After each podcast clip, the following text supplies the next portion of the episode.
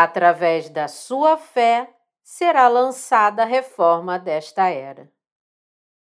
Gálatas 1, de 1 a 12. Paulo, apóstolo, não da parte de homens, nem por intermédio de homem algum, mas por Jesus Cristo e por Deus Pai, que o ressuscitou dentre os mortos, e todos os irmãos, meus companheiros, as igrejas da Galácia, graça a vós outros e paz da parte de Deus, nosso Pai, e do nosso Senhor Jesus Cristo, o qual se entregou a si mesmo pelos nossos pecados, para nos desarraigar deste mundo perverso, segundo a vontade de nosso Deus e Pai, a quem seja a glória pelos séculos dos séculos. Amém. Admira-me que estejais passando tão depressa daquele que vos chamou na graça de Cristo para outro evangelho, o qual não é outro senão que há alguns que vos perturbam e querem perverter o evangelho de Cristo.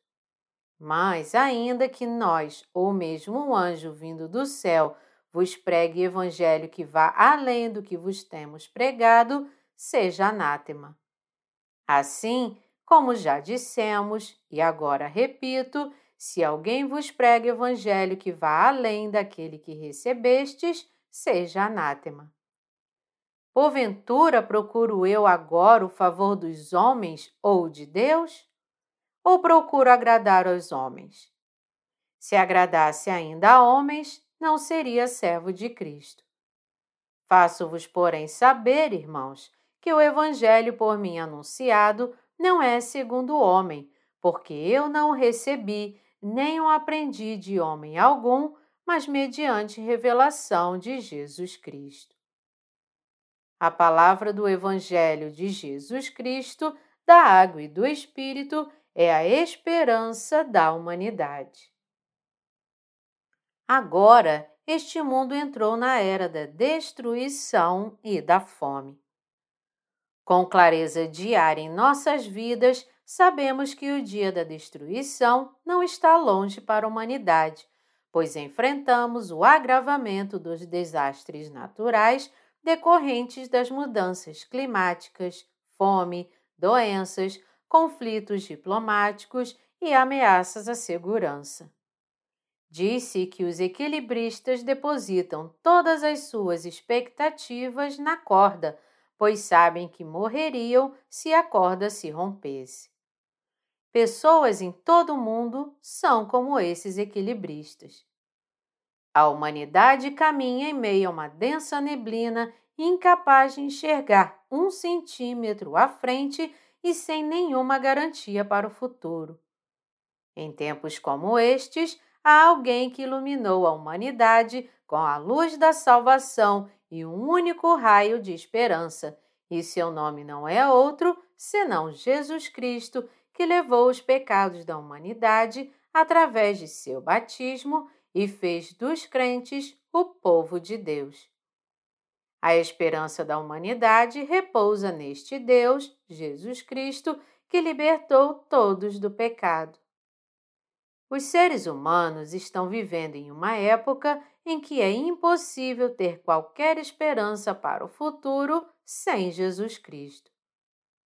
As bênçãos da remissão dos seus e dos meus pecados agora são encontradas no Evangelho da Água e do Espírito, a verdade da remissão de pecados que Jesus deu à humanidade entre 1 e 33 depois de Cristo. Eu creio que a verdadeira remissão de pecados para todos vem pela palavra do Evangelho da Água e do Espírito que o Senhor Jesus nos entregou. É absolutamente importante que você saiba agora que deve sair do evangelho sincrético e religioso criado por Constantino. De 313 depois de Cristo até hoje em 2022, todos nós fomos enganados pelos mentirosos. Através de seu batismo, Jesus Cristo levou todos os pecados de todos os pecadores cometidos até o último dia da humanidade nesta terra, e ele os apagou de uma vez por todas com a palavra do Evangelho da Água e do Espírito. Portanto, é nossa sincera esperança e oração que todos os seres humanos creiam na palavra do Evangelho e, assim, encontrem a graça de Deus para receber a remissão de pecados e nascer de novo. Pessoas de todo o mundo devem pensar no seu final iminente e viver de acordo, colocando sua esperança no fato de que as bênçãos ilimitadas da salvação são encontradas na palavra do Evangelho da Água e do Espírito de nosso Senhor Jesus Cristo. Mesmo neste exato momento, todos os seres humanos ainda podem ser libertos se depositarem a esperança da salvação no batismo de nosso Senhor Jesus e em sua morte. Crendo no Evangelho da Água e do Espírito, o Evangelho da purificação de pecados que Jesus Cristo permitiu a todos nós, devemos viver com a esperança do céu. Só podemos ver um futuro melhor se colocarmos nossa grande esperança na remissão de pecados dada pelo Senhor Jesus Cristo. Jesus Cristo é o Salvador da humanidade. Em Gálatas 1, 1, da leitura bíblica de hoje, o apóstolo Paulo diz que não se tornou apóstolo por meio dos homens, nem aprendeu através deles o Evangelho da água e do Espírito que purifica os pecados, mas somente pela revelação de Deus, nosso Pai, que enviou Jesus Cristo a essa terra e o ressuscitou dos mortos. É importante entendermos o porquê de o apóstolo Paulo chamar Jesus de nosso Senhor Jesus Cristo em Gálatas 1, 3, em vez de apenas Jesus precisamos pensar cuidadosamente sobre por que o apóstolo Paulo falou de Jesus como Cristo. A epístola de Paulo começa com o nome Cristo, que carrega um significado profundo. Devemos compreender que sempre quando o apóstolo Paulo fala de Cristo, é baseado no fato de que Jesus tem o ofício de sumo sacerdote do céu, e também significa que ele é o Rei dos Reis, o verdadeiro profeta e o Salvador. Na Bíblia, a palavra Cristo significa, antes de tudo, ungido. Há apenas três ocasiões em que a unção da cabeça ocorre na Escritura. Primeiro, quando há um novo rei. Segundo, quando um sumo sacerdote é ordenado. E terceiro, quando um profeta é levantado. No Antigo Testamento, quando um sumo sacerdote era ordenado, um grande chifre era cheio com óleo que era derramado sobre a cabeça da pessoa que assumiria a função de sumo sacerdote. A palavra Cristo, isto é, ser ungido, fala dos três ofícios e papéis que o Filho de Deus assumiu quando veio a esta terra os ungidos na Bíblia assumiam deveres muito importantes, e é por isso que eles eram ungidos para designar que deveriam cumprir tais deveres confiados por Deus. Jesus Cristo veio a esta terra com os três ofícios de rei, sumo sacerdote e profeta, e ele cumpriu seus deveres para salvar todos os que vivem agora neste mundo de seus pecados. O nome Cristo significa que ele salvou os pecadores deste mundo de todos os seus pecados através da palavra do Evangelho da Água e do Espírito. Como ungido, ele cumpriu os três ofícios indicados pelo seu nome. O Espírito Santo é o Espírito de Deus, e este Espírito é dado a todos nesta era que recebem a purificação de seus pecados crendo na palavra do Evangelho da Água e do Espírito. Nunca devemos esquecer que Deus dá o dom do Espírito Santo a todos que recebem a remissão de pecados em seus corações. Jesus Cristo é o Salvador ungido por Deus Pai para cumprir seus três ofícios nesta terra. Quando Jesus Cristo veio a este mundo, ele foi batizado por João Batista, conforme a vontade de seu Pai, para levar os pecados do mundo em seu próprio corpo. Jesus fez isso para cumprir seus deveres como sumo sacerdote do céu. Não devemos esquecer que foi através do batismo que Jesus recebeu de João Batista que ele levou os pecados deste mundo e assim se tornou nosso sumo sacerdote. Foi para apagar os pecados da humanidade de uma vez por todas que Jesus foi à procura de João Batista para ser batizado por ele.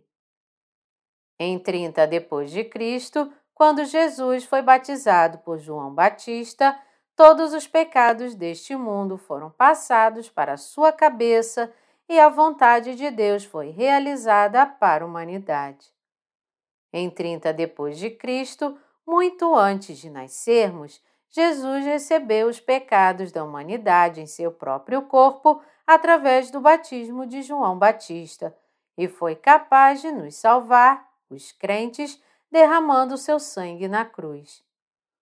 Ao vir à terra, ser batizado por João Batista e entregar seu corpo na cruz, Jesus conseguiu cumprir o propósito para o qual ele veio como sumo sacerdote do céu e realizar seus deveres. Jesus veio a esta terra como sumo sacerdote do reino dos céus para libertar seu povo dos pecados do mundo em que eles caíram. Como sumo sacerdote do céu, Jesus foi à procura de João Batista o representante terreno que cumpriria seus deveres como sumo sacerdote da terra, e ele lhe disse ser adequado para ele levar os pecados deste mundo, sendo batizado por João Batista. Está escrito: Deixa por enquanto, porque assim nos convém cumprir toda a justiça. Então ele o admitiu. Mateus 3, 15. Para salvar seu povo de seus pecados, Jesus levou todos os pecados da humanidade de uma vez por todas ao ser batizado por João Batista, e foi assim que ele pôde purificá-los. Jesus Cristo é o sumo sacerdote do céu que, tendo sido batizado por João Batista, entregou seu corpo na cruz para pagar todo o salário dos pecados da humanidade. Portanto, como o Senhor Jesus cumpriu seus deveres como sumo sacerdote do reino dos céus, todos nós devemos aceitar a graça da purificação de pecados que ele oferece a quem nele crê, e assim alcançar a salvação de todos os nossos pecados para entrar no céu. Caso contrário, acabaremos no inferno, reservado apenas para os pecadores. Isso porque Jesus, ao cumprir seu ministério como nosso Cristo, levou todos os pecados da humanidade através de seu batismo e deu sua vida na cruz para pagar o salário dos pecados da humanidade. Isso ocorreu em 33 depois de Cristo. Foi por volta de dois mil anos atrás, muito antes de nascermos, que Jesus recebeu o batismo pelo qual ele levou todos os pecados da humanidade em seu próprio corpo. Como tal, se você aceitar em seu coração a purificação de seus pecados, crendo agora na palavra do batismo e morte de Jesus, o sumo sacerdote do reino dos céus, você será salvo de todos os seus pecados.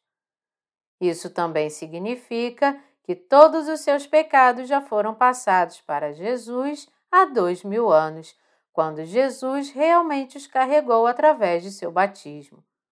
É absolutamente indispensável para nós cremos na verdade que Jesus foi batizado cerca de dois mil anos atrás para levar os seus e os meus pecados e, assim, receber a purificação dos pecados em nossos corações. Para ser mais preciso, Jesus, o sumo sacerdote do reino dos céus, carregou pessoalmente todos os pecados deste mundo em seu próprio corpo através do seu batismo há 1989 anos e morreu na cruz. E nós, os crentes nesta verdade da salvação, recebemos a remissão de pecados em nossos corações, crendo na justiça de Deus de todo o coração. Você entende isso agora? É claro que, através de seu batismo, Jesus levou todos os pecados deste mundo, desde os pecados de Adão, o primeiro homem, até os pecados do último homem da história, e é por isso que hoje alcançamos a salvação de todos os nossos pecados através da fé. Portanto, porque os seus e os meus pecados foram todos redimidos de uma vez por todas, graças ao batismo de Jesus e seu sangue, é pela nossa fé na palavra do Evangelho da Água e do Espírito que recebemos a remissão de pecados. Agora, para todos nós, é somente crendo na palavra do Evangelho da Água e do Espírito que somos salvos de todos os nossos pecados. Para salvar a humanidade de todos os pecados, Jesus veio a esta terra procurando por nós com o ofício de sumo sacerdote do céu. Ele então foi até João Batista, o único homem nesta terra que poderia ministrar como sumo sacerdote da humanidade, e o Senhor Jesus foi batizado por ele. Na época deste batismo, Jesus recebeu todos os pecados da humanidade em seu próprio corpo e então entregou seu corpo na cruz. Ao fazer isso, ele se fez a verdadeira oferta de sacrifício de todos os seus crentes e assim se tornou Salvador. Porque Jesus Cristo levou os pecados deste mundo em seu corpo ao ser batizado quando ele veio a esta terra, ele cumpriu a lei estabelecida por Deus, decretando que o salário dos pecados é a morte. Ele é o Salvador que assim nos trouxe salvação. Para suportar a condenação dos pecados da humanidade Conforme a palavra de profecia do Antigo Testamento, Jesus Cristo foi batizado por João Batista, morreu na cruz por esses pecados e ressuscitou dos mortos. Ele é o Salvador que assim cumpriu completamente seus deveres como sumo sacerdote do reino dos céus. Para a salvação dos pecadores, Deus Pai enviou seu Filho unigênito Jesus Cristo a este mundo e Cristo, levando todos os pecados da humanidade através de seu batismo e morrendo em seu lugar, trouxe a verdadeira salvação para todos os que creem na verdade do Evangelho da Água e do Espírito, o Evangelho da Salvação. Jesus cumpriu nossa salvação perfeitamente para que nós, os crentes na palavra do Evangelho da Água e do Espírito, sejamos salvos de todos os nossos pecados e nos tornemos filhos santos de Deus. É por isso que o apóstolo Paulo está louvando a Deus na passagem bíblica de hoje, dizendo: A quem seja a glória para todo sempre. Qual é o outro evangelho que o apóstolo Paulo menciona? Em Gálatas 1, 6, o apóstolo Paulo explica o que é o outro evangelho, dizendo: Admira-me que estejais passando tão depressa daquele que vos chamou na graça de Cristo para outro evangelho. A frase passando tão depressa daquele que vos chamou na graça de Cristo refere-se àqueles que negam que Jesus cumpriu completamente seus deveres como sumo sacerdote do céu.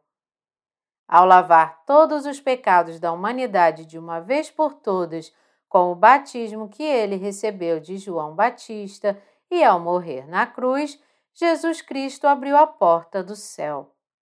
Portanto, aqueles que abandonam esta verdade do Evangelho da Água e do Espírito e tentam ser salvos de seus pecados, acrescentando sua própria obra carnal, como a circuncisão, estão traindo a verdadeira salvação que Deus lhes deu. Naquela época, embora os corações dos crentes gálatas já tivessem sido purificados de seus pecados e eles tivessem se tornado o povo de Deus, crendo no Evangelho da Água e do Espírito pregado pelo apóstolo Paulo, eles estavam voltando à crença de seus ancestrais e tentando obter aprovação como povo de Deus, confiando em sua circuncisão. No entanto, a verdade da salvação que o apóstolo Paulo pregou para eles era a palavra do Evangelho da Água e do Espírito, que Jesus Cristo levou todos os pecados da humanidade e os purificou de uma vez por todas ao ser batizado por João Batista e morrendo na cruz. Esta verdade da salvação é a palavra do Evangelho da Água e do Espírito que Jesus cumpriu quando veio a esta terra nos dias entre 1 a 33 depois de Cristo. Quando Paulo encontrou Jesus na estrada para Damasco e creu nele, a palavra do evangelho que Jesus lhe deu era o evangelho da água e do Espírito. No entanto, em uma traição contra esta palavra do evangelho, através da qual Jesus salvou a humanidade dos pecados do mundo, algumas pessoas na igreja da Galácia estavam procurando por outro evangelho. O apóstolo Paulo advertiu severamente tais apóstatas não apenas uma, mas duas vezes que qualquer um que pregasse qualquer outro evangelho que não o evangelho pregado por Paulo seria amaldiçoado por Deus. Paulo ficou pasmo com o que estava acontecendo na igreja da Galácia, e ele apontou o quão tolo era defender tais falsos ensinamentos diante de Deus. Embora Jesus já tivesse cumprido a verdade da salvação que os capacitou a nascer de novo da água e do Espírito, os santos da Igreja da Galácia, mesmo após crerem na palavra do Evangelho da água e do Espírito, ainda estavam tentando alcançar a salvação, acrescentando a tradição judaica da circuncisão e outros aspectos legais do judaísmo à sua fé. Era completamente absurdo. Essas pessoas na igreja primitiva estavam obstruindo o ministério do Evangelho da Água e do Espírito que Paulo estava realizando. Essas pessoas também são encontradas na igreja de hoje. Enquanto vivem na igreja de Deus, eles estão indiretamente dificultando o ministério que nossos irmãos e irmãs que foram todos salvos de todos os pecados pela fé, estão realizando com seu trabalho árduo e fé para espalhar o Evangelho. Essas pessoas não respeitam a autoridade da Igreja. Tudo o que eles querem é explorar a Igreja para ganhos materiais. Seu único objetivo é o dinheiro. Eles buscam reconhecimento e querem ser servidos pelos santos e governá-los. Essas pessoas são como um câncer na igreja. É melhor ficarmos longe deles. Devemos deixá-los e seguir caminhos separados. Não podemos nos associar com fraudadores espirituais. Quando Jesus veio a este mundo como sumo sacerdote do reino dos céus, ele recebeu todos os pecados da humanidade de uma vez por todas ao ser batizado por João Batista e realizou seus deveres sacerdotais completamente ao morrer na cruz e ressuscitar dos mortos. Para os santos da Igreja da Galácia, não havia nem 30 anos desde a ascensão de Jesus ao céu. No entanto, alguns deles já estavam seguindo outro evangelho, o evangelho da circuncisão, ao invés da verdade do evangelho que Jesus lhes deu para nascerem de novo da água e do Espírito. Paulo achou isso intolerável.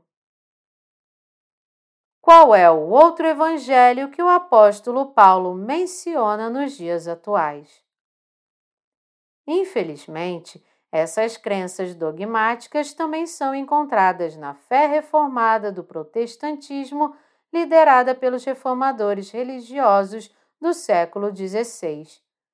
Embora os reformadores protestantes da Idade Média procurassem retornar à salvação dada por Deus e deixar o evangelho sincrético elaborado primeiro pelo imperador Constantino, o fato é que esses reformadores também permaneciam enraizados nesse evangelho sincrético. No primeiro concílio de Nicéia, Constantino surgiu com a religião da cruz, reunindo e misturando diferentes religiões do mundo. Mais tarde, quando os reformadores protestantes deixaram o evangelho sincrético de Constantino, eles também criaram suas próprias doutrinas cristãs, tomando emprestado da filosofia e dos ensinamentos humanísticos do mundo, assim como Constantino. Reformadores como Calvino, Lutero e outros líderes protestantes tinham suas próprias crenças e entraram em conflito uns com os outros devido aos dogmas. Explorando pensamentos filosóficos seculares e infundindo o cristianismo com ideias humanistas, eles transformaram suas crenças egocêntricas em doutrinas e enganaram os crentes. Agora é hora de todos nós voltarmos ao Evangelho da Água e do Espírito que a Bíblia nos ensina, e por meio dessa fé lançarmos outra reforma religiosa. Então, nosso Senhor Jesus e o Espírito Santo se alegrarão. Vamos ver algumas das doutrinas cristãs feitas pelos reformadores que estiveram na vanguarda da reforma durante a Idade Média. Influenciados pela filosofia grega, suas doutrinas seguem sua lógica. Um bom exemplo é a doutrina da santificação incremental, que afirma que a natureza humana pode ser mudada gradualmente. No entanto, quando refletimos sobre a palavra de Deus, vemos que essa doutrina nada mais é do que uma noção filosófica absurda e inverídica do próprio pensamento. A doutrina da eleição incondicional é outra doutrina ridícula que não faz absolutamente nenhum sentido. Essa doutrina também é o produto dos próprios pensamentos tolos que colocam limites ao amor e à misericórdia de Deus. Então, ao invés de apenas crer cegamente em tais doutrinas feitas pelos reformadores protestantes nos anos 1500, devemos retornar à palavra do Evangelho da Água e do Espírito que o Senhor Jesus, o sumo sacerdote do céu, deu a todos nós, e mais uma vez reformar o cristianismo com base na palavra escrita de Deus. Todos precisamos retornar ao verdadeiro Evangelho da Água e do Espírito que Jesus cumpriu entre 1 e 33 depois de Cristo para purificar os pecados da humanidade e levar os crentes ao reino dos céus. O mesmo evangelho crido pelos discípulos na era da igreja primitiva. Devemos também compreender, voltando no tempo até 313 a 325 depois de Cristo, que o evangelho sincrético produzido no concílio religioso realizado por Constantino não é a verdade da salvação. Doravante, todos os cristãos protestantes devem parar de crer na doutrina religiosa do evangelho sincrético transmitido desde a Idade Média, e ao invés disso, devem retornar à verdade do evangelho da água e do espírito que o Senhor Jesus nos deu, crer nele e receber em seus corações a graça que purifica os pecados. Tendo nascido nesta terra, Jesus Cristo, o Salvador da humanidade, lavou todos os pecados de toda a humanidade de uma vez por todas ao ser batizado aos 30 anos.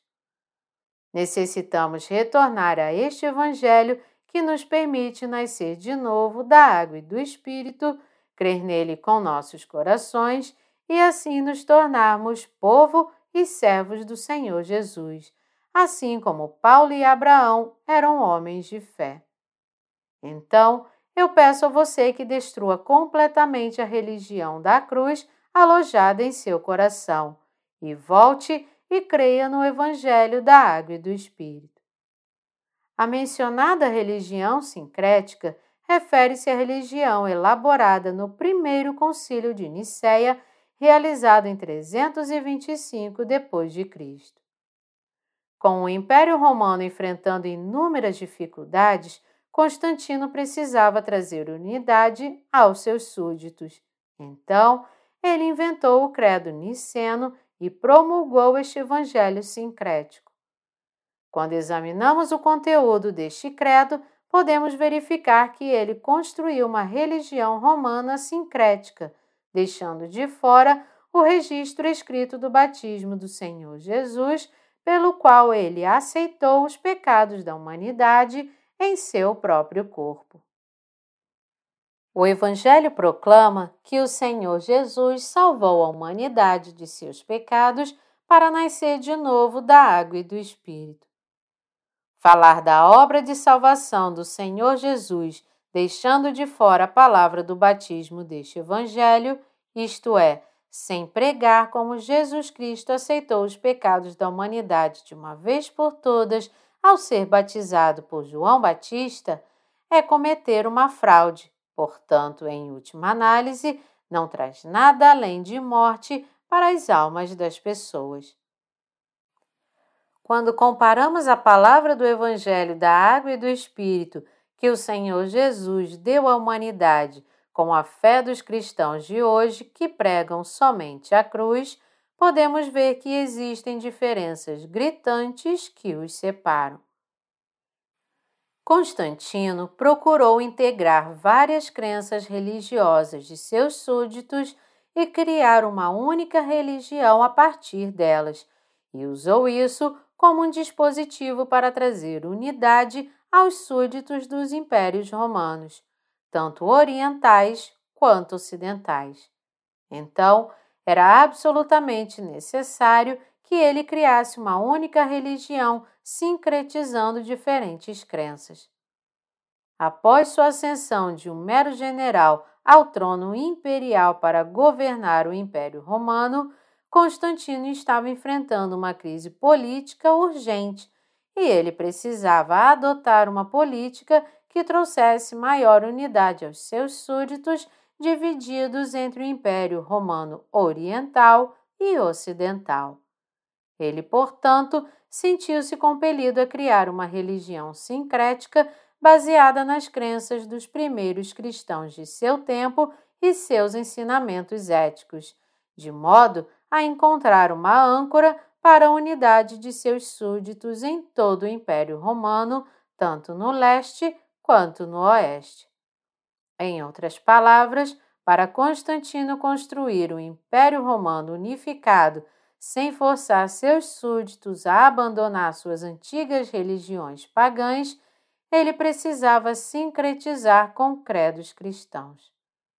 Na época, o próprio imperador Constantino acreditava no Deus do Sol e era sacerdote dessa religião. Então, ele estava disposto a fazer qualquer coisa que pudesse unir o Império Romano sob uma religião sem ter que abandonar sua própria religião. A solução que ele encontrou foi moldar uma religião sincrética e usá-la para trazer unidade aos seus súditos. Assim, embora Constantino parecesse fazer um grande favor aos cristãos, na realidade o que ele fez foi demolir a fé da igreja primitiva e construir uma religião sincrética para alcançar seus objetivos políticos. Esta religião é a Igreja Católica de hoje. A palavra católica significa universal, e mesmo agora, no século XXI, a Igreja Católica é a principal campeã do movimento ecumênico que busca reunir todas as religiões do mundo em uma só religião. Os defensores do movimento ecumênico estão se esforçando para unir inúmeras religiões do mundo em uma religião, do budismo ao cristianismo, à Igreja Ortodoxa e até ao xamanismo. No entanto, este é um esforço blasfemo, semelhante ao relato no livro de Gênesis da Torre de Babel, pelo qual a humanidade foi amaldiçoada por Deus. Deus não estava feliz em ver toda a humanidade reunida em unidade sob uma língua. Assim, a religião sincrética está contra o Deus triuno.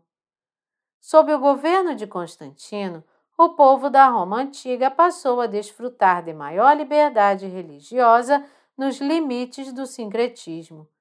Este era o tipo de religião que os romanos queriam. Então, ainda hoje, existem pessoas que procuram oportunidades para sincretizar diferentes religiões de todo o mundo para perseguir seus próprios objetivos particulares usando a religião sincrética produzida no primeiro concílio de Nicéia e o credo de Nicéia adotado, isso acabou se tornando o credo dos apóstolos mais tarde. Constantino conseguiu alcançar seus objetivos políticos, trazendo unidade a seus súditos sob uma religião. Desta forma, ele conseguiu garantir a grande unidade do povo dos impérios romanos do Ocidente e do Oriente, ancorando-a na religião sincrética de sua própria criação. O Credo dos Apóstolos diz o seguinte: 1. Um, creio em Deus Pai, Todo-Poderoso, Criador do céu e da terra. 2. E em Jesus Cristo, um só, seu Filho, seu único Filho, nosso Senhor. 3. Que foi concebido pelo poder do Espírito Santo, nasceu de Virgem Maria. 4.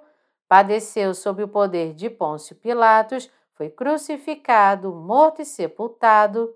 5. Desceu ao reino dos mortos, ressuscitou ao terceiro dia. 6. Subiu ao céu, está assentado à direita de Deus Pai Todo-Poderoso. 7. De onde há de vir a julgar os vivos e os mortos. 8. Creio no Espírito Santo. 9. Na Santa Igreja Católica, na comunhão dos santos. 10. Na remissão dos pecados. 11. Na ressurreição da carne. E 12. Na vida eterna. Amém. O que falta aqui antes da frase padeceu sob o poder de Pôncio Pilatos é o seguinte: ele levou os pecados do mundo ao ser batizado por João Batista. Podemos ver por esta omissão que os criadores do Credo dos Apóstolos deliberadamente deixaram de fora a palavra do batismo que nos permite nascer de novo da água e do Espírito para poderem produzir uma religião sincrética. Não desejamos nos tornar praticantes religiosos mundanos que creem somente na cruz de Jesus sem crer que ele carregou todos os nossos pecados. Isso porque o Senhor Jesus quer que você e eu creiamos no Evangelho da Água e do Espírito que pode purificar todos os nossos pecados assim como o apóstolo João creu neste Evangelho. Está escrito em 1 João 5, de 5 a 9. Quem é o que vence o mundo, senão aquele que crê ser Jesus, o Filho de Deus? Este é aquele que veio por meio de água e sangue, Jesus Cristo. Não somente com água, mas também com a água e com o sangue. E o Espírito é o que dá testemunho, porque o Espírito é a verdade. Pois há três que dão testemunho: no céu, o Pai, a Palavra e o Espírito Santo. E estes três são um. E três são os que testificam na terra: o Espírito, a água e o sangue, e os três são unânimes num só propósito. Se admitimos o testemunho dos homens, o testemunho de Deus é maior. Ora, Este é o testemunho de Deus que ele dá acerca do seu filho. Aqui, João está nos dizendo que, mesmo se crermos que Jesus foi crucificado até a morte e ressuscitou dos mortos em três dias, se não tivermos a palavra do batismo através da qual Jesus levou nossos pecados, não teríamos nada a ver com Jesus. A situação que o imperador Constantino enfrentava na época era terrível. Externamente, ele precisava fortalecer seu exército para impedir a invasão estrangeira, e internamente precisava de uma religião que pudesse unir os corações e mentes de seus súditos. Assim, Constantino achou necessário apaziguá-los, criando uma religião sincrética ancorada no sistema de crenças dos cristãos. Ele, portanto, escolheu criar a Igreja Católica, uma religião universal, sincretizando o credo dos apóstolos com as crenças religiosas e filosóficas tradicionais de seus súditos romanos. A religião da cruz é uma religião sincrética. Isso é demonstrado simbolicamente no altar principal da Basílica de São Pedro, no Vaticano. Nas colunas e no topo do altar estão gravadas as imagens de serpentes, o sol e o deus sol egípcio Amon-Ra. No topo dos pilares está a cruz de Jesus com o Deus Sol. Constantino originalmente era um sacerdote do Deus Sol adorado por seu pai, e ele queria ser o chefe da igreja sem renunciar às suas crenças pagãs. Assim, para este fim, ele realizou um concílio religioso e, através deste concílio, ele conseguiu criar o credo niceno e tornou-se o chefe desta religião sincrética. O imperador Constantino foi bem sucedido em unir todas as religiões do Império Romano, orientais e ocidentais, sob uma única religião sincrética da cruz. Usando esta religião sincrética da cruz, ele enganou não só as pessoas de seu tempo, mas também os reformadores religiosos e seus descendentes, os atuais protestantes. Através desta religião sincrética de sua própria criação, o imperador Constantino foi bem sucedido em enganar inúmeros cristãos desde 313 a 2022 depois de Cristo, e também conseguiu cumprir sua luxúria carnal alcançando com sucesso seus objetivos políticos. No entanto, devido à religião que usou para fins políticos, Constantino acabou se transformando em servo de Satanás. Como resultado, embora os cristãos em todo o mundo busquem a salvação crendo em Jesus, porque estão sob a influência de uma religião sincrética, eles caíram na idolatria e se tornaram servos de Satanás. Como se vê, Constantino é o homem responsável por produzir doutrinas cristãs de orientação filosófica, induzindo até os reformadores protestantes do século XVI, bem como os cristãos de hoje a acreditarem em tais dogmas. Sua imensa influência atinge não apenas os crentes católicos, mas também as igrejas reformadas de hoje e suas ramificações. Portanto, todos os que se consideram cristãos devem deixar de lado a fé da religião sincrética e retornar à palavra do Evangelho da Água e do Espírito que o Senhor Jesus deu na era da Igreja primitiva. Eles precisam nascer de novo de todos os seus pecados entendendo e crendo na palavra do batismo que Jesus recebeu para levar nossos pecados e na palavra da cruz.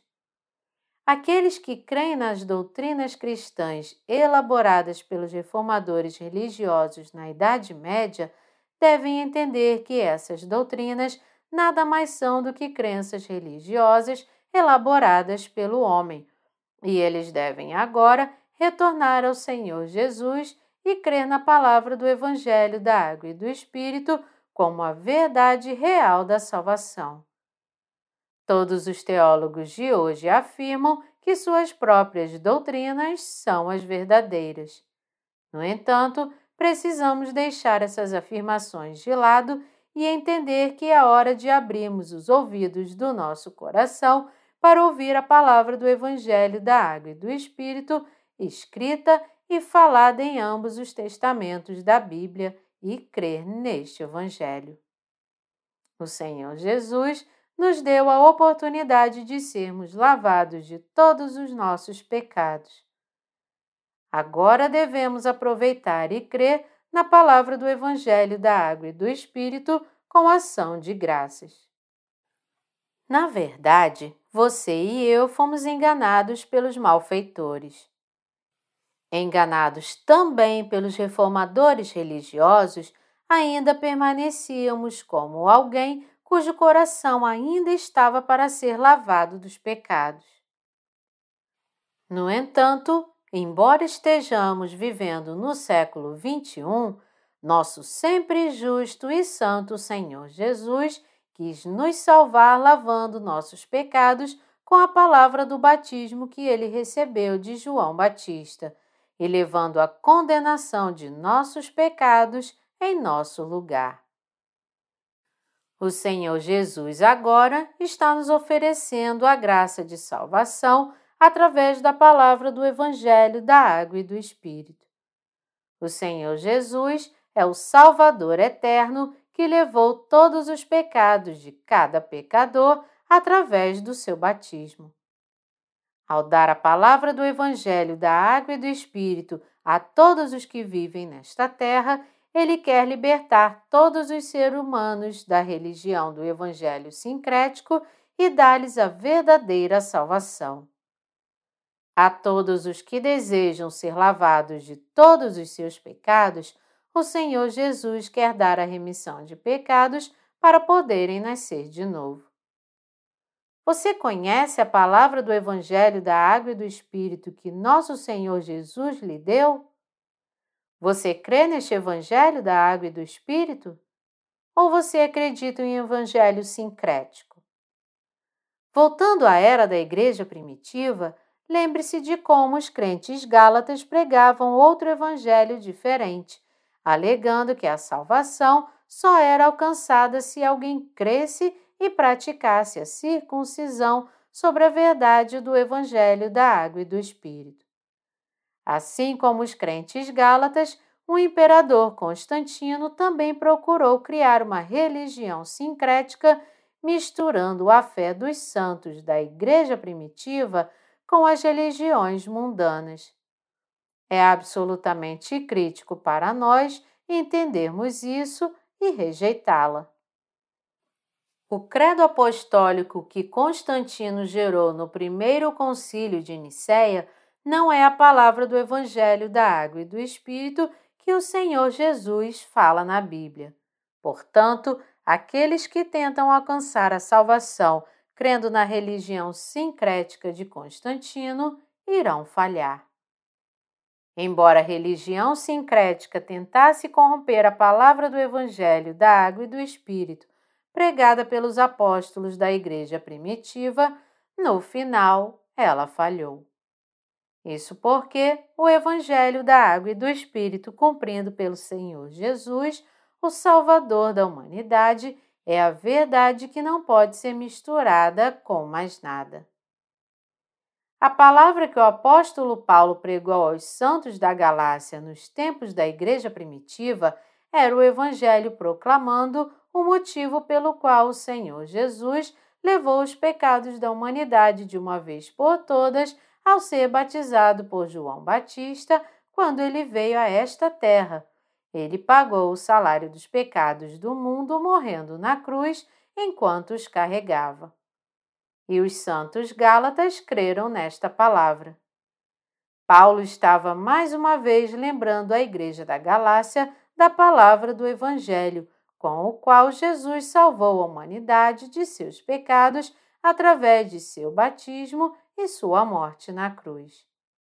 Paulo disse: Porque todos quantos fostes batizados em Cristo, de Cristo vos revestistes. Gálatas 3, 27.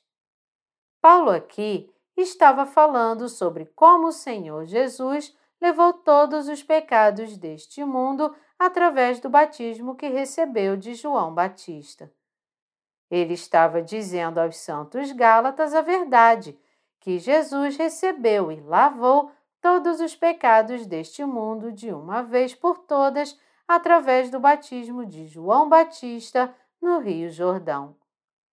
O apóstolo Paulo estava dizendo que, crendo na palavra do Evangelho da Água e do Espírito, a verdade da salvação, todos podemos ser purificados de todos os pecados em nosso coração.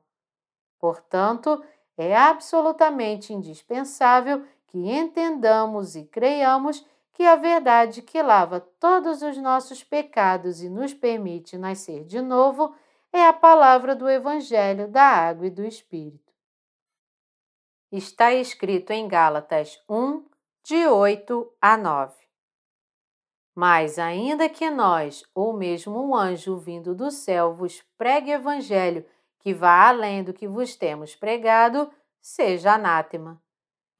Assim como já dissemos, e agora repito, se alguém vos pregue evangelho que vá além daquele que recebestes, seja anátema.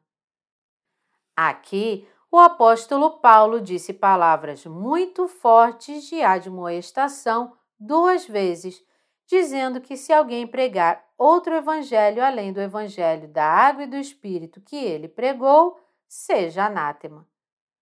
O coração do apóstolo Paulo ficou furioso.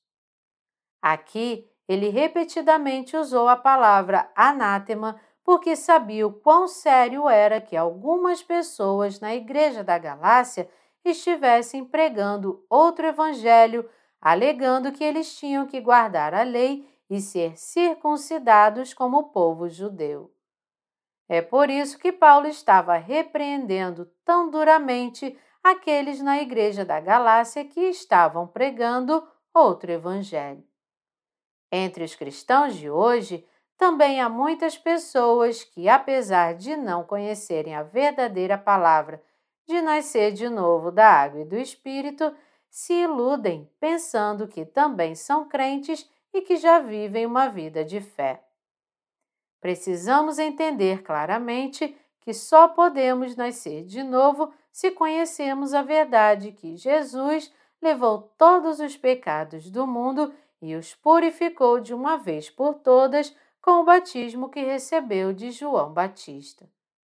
No entanto, há muitas pessoas que dizem cegamente que podem nascer de novo, mesmo que creiam em um evangelho sincrético e não conheçam a verdade da salvação através da qual o Senhor Jesus levou os pecados da humanidade.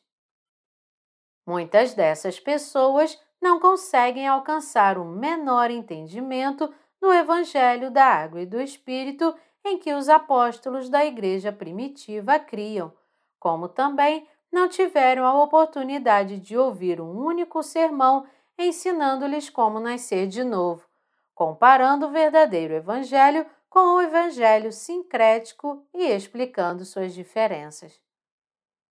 Essas pessoas se transformaram em praticantes religiosos que ficam muito felizes em se entregar a meros rituais religiosos.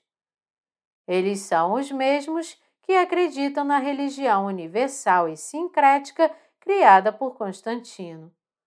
Eles não conhecem a bênção de nascer de novo da água e do Espírito é tão triste e lamentável.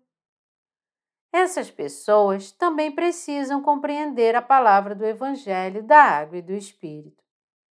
Só assim eles também poderão se tornar o povo de Deus, pois seus corações serão limpos como a neve. Espero e oro com todo o meu coração para que Deus também lhes dê tais bênçãos para nascer de novo. Aleluia! Visto que os descendentes dos reformadores protestantes que vivem no mundo de hoje acreditam na religião sincrética que o imperador Constantino criou, eles não conhecem a verdadeira mensagem do Evangelho da Água e do Espírito que os apóstolos e santos da Igreja primitiva criam. Como eles não conhecem o batismo da purificação dos pecados que Jesus recebeu de João Batista, eles questionam como alguém pode afirmar ter nascido de novo. Para todos, a fé brota no coração apenas na medida do conhecimento. Aqueles que não conheceram e creram em nada além do evangelho sincrético da cruz até hoje são completamente ignorantes do evangelho da água e do espírito. Então, como a fé pode brotar de repente em seus corações para nascer de novo de algo que eles desconhecem? Eles não conhecem a salvação e seus corações não podem crer no que eles desconhecem. Não é este o caso? Seu coração passa a ter fé tanto quanto o seu conhecimento da verdadeira palavra da salvação que o capacita a nascer de novo da água e do Espírito. Isso é apenas lógico. Só porque você acredita sinceramente no Evangelho sincrético que Constantino criou por conta própria, para não falar dos reformadores protestantes, isso não significa que você pode nascer de novo. E porque você conhece as doutrinas cristãs impregnadas nos pensamentos filosóficos do homem, isso não significa que você nasceu de novo através da palavra do Evangelho da Água e do Espírito falada por Deus. Crendo em qualquer evangelho sincrético de acordo com seus próprios pensamentos, nenhum ser humano pode obter a purificação dos pecados para nascer de novo deles. Para nascermos de novo de nossos pecados de uma vez por todas, devemos crer na palavra de salvação que diz que o Senhor Jesus veio a esta terra e purificou os pecados da humanidade de uma vez por todas com o seu batismo. Quando você conhece o verdadeiro Evangelho que o capacita a nascer de novo, você passa a crer nele sem qualquer esforço, tanto quanto você o entende. A palavra do Evangelho da Água e do Espírito é a eterna e imutável verdade da salvação. É por isso que Jesus disse: E conhecereis a verdade, e a verdade vos libertará. João 8, 32. Aqui nesta passagem, o Senhor Jesus nos disse: E conhecereis a verdade. É imperativo que aprendamos e compreendamos o mistério da palavra do batismo que o Senhor Jesus recebeu de João Batista para levar nossos pecados e purificá-los. O que você deve entender aqui é a verdade que o Senhor Jesus te libertou dos seus pecados através do batismo que ele recebeu de João Batista. Você precisa aceitar e crer nesta verdade em seu coração. O Senhor Jesus disse que a verdade nos libertaria. Ele não disse que um evangelho sincrético feito por nós mesmos nos libertaria. Portanto, a partir de agora, você e eu não devemos mais ser tão tolos a ponto de acreditar que a religião sincrética de Constantino consegue nos livrar de nossos pecados. Você também deve acabar com a noção de que pode nascer de novo através da fé dos reformadores protestantes. Isso porque, quando verificamos mais de perto os reformadores, conseguimos ver que eles também não eram mais que praticantes religiosos assim como aqueles que acreditavam na religião sincrética criada pelo imperador Constantino. Assim, aqueles que seguem os reformadores protestantes também são crentes em um evangelho religioso e sincrético. Não há nada que os diferencie. Eles são os mesmos, como uma imagem no espelho. Quando você olha para si mesmo, pensa que difere dessas pessoas que pretendem liderar os adeptos da religião sincrética criada por Constantino? Eles acreditam no mesmo Jesus Cristo em quem você acredita. Eles também têm o mesmo zelo religioso que você. O prédio da sua igreja parece igual ao deles. Assim como você não conhece o Evangelho da Água e do Espírito, eles também ignoram esse Evangelho. Como você difere deles para sentir-se superior? Você é igual. Você também acredita em um Evangelho sincrético. O fato de você acreditar em um Evangelho sincrético levanta uma questão importante aqui. Você não está acreditando em doutrinas feitas por homens? Em outras palavras, as doutrinas produzidas pelos reformadores protestantes são realmente baseadas na palavra da Bíblia? Embora eles alegassem que suas doutrinas eram biblicamente sólidas, as passagens citadas por eles diferem realmente do que diz da palavra de Deus. O conteúdo de suas doutrinas é claramente diferente da palavra nas Escrituras. Nunca é demais enfatizar o quanto é importante para você conhecer e aceitar em seu coração a palavra do Evangelho da Água e do Espírito que o Senhor Jesus está te oferecendo. Você tem coragem de aceitar a palavra de Deus em seu coração? A Bíblia diz que os valentes tomam o céu por esforço, como está escrito. Em verdade vos digo: entre os nascidos de mulher, ninguém apareceu maior do que João Batista, mas o menor do reino dos céus é maior do que ele. Desde os dias de João Batista até agora, o reino dos céus é tomado por esforço, e os que se esforçam se apoderam dele. Mateus 11, de 11 a 12. Então, Peço-lhe agora que pare de acreditar tão teimosamente que você pode nascer de novo acreditando no evangelho sincrético falsificado por Constantino e pelos reformadores protestantes e não perca mais tempo do que resta de sua vida. Em vez disso, entenda que a palavra do Evangelho da Água e do Espírito que nosso Senhor Jesus nos deu é a palavra da verdadeira salvação e seja purificado de todos os seus pecados e receba uma nova vida pela fé concedida por Deus. Jesus nos disse que a verdade do seu Evangelho da Água e do Espírito nos libertará, e todos nós devemos crer e confiar nesta palavra. A verdadeira palavra de salvação falada pelo Senhor Jesus é encontrada na palavra do Evangelho da Água e do Espírito. Necessitamos conhecer e crer de acordo com Mateus 3,15, quando Jesus disse: Nos convém cumprir toda a justiça. Quando Jesus Cristo foi batizado por João Batista, ele carregou todos os pecados da humanidade sobre sua própria cabeça e os lavou, cumprindo assim a justiça de Deus. Devemos, portanto, aplicar a palavra do batismo do Senhor Jesus à palavra da purificação de pecados em nossos corações e crer nela. Precisamos compreender a verdade que nos salva de todos os nossos pecados e mantê-la firmemente em nossos corações pela fé.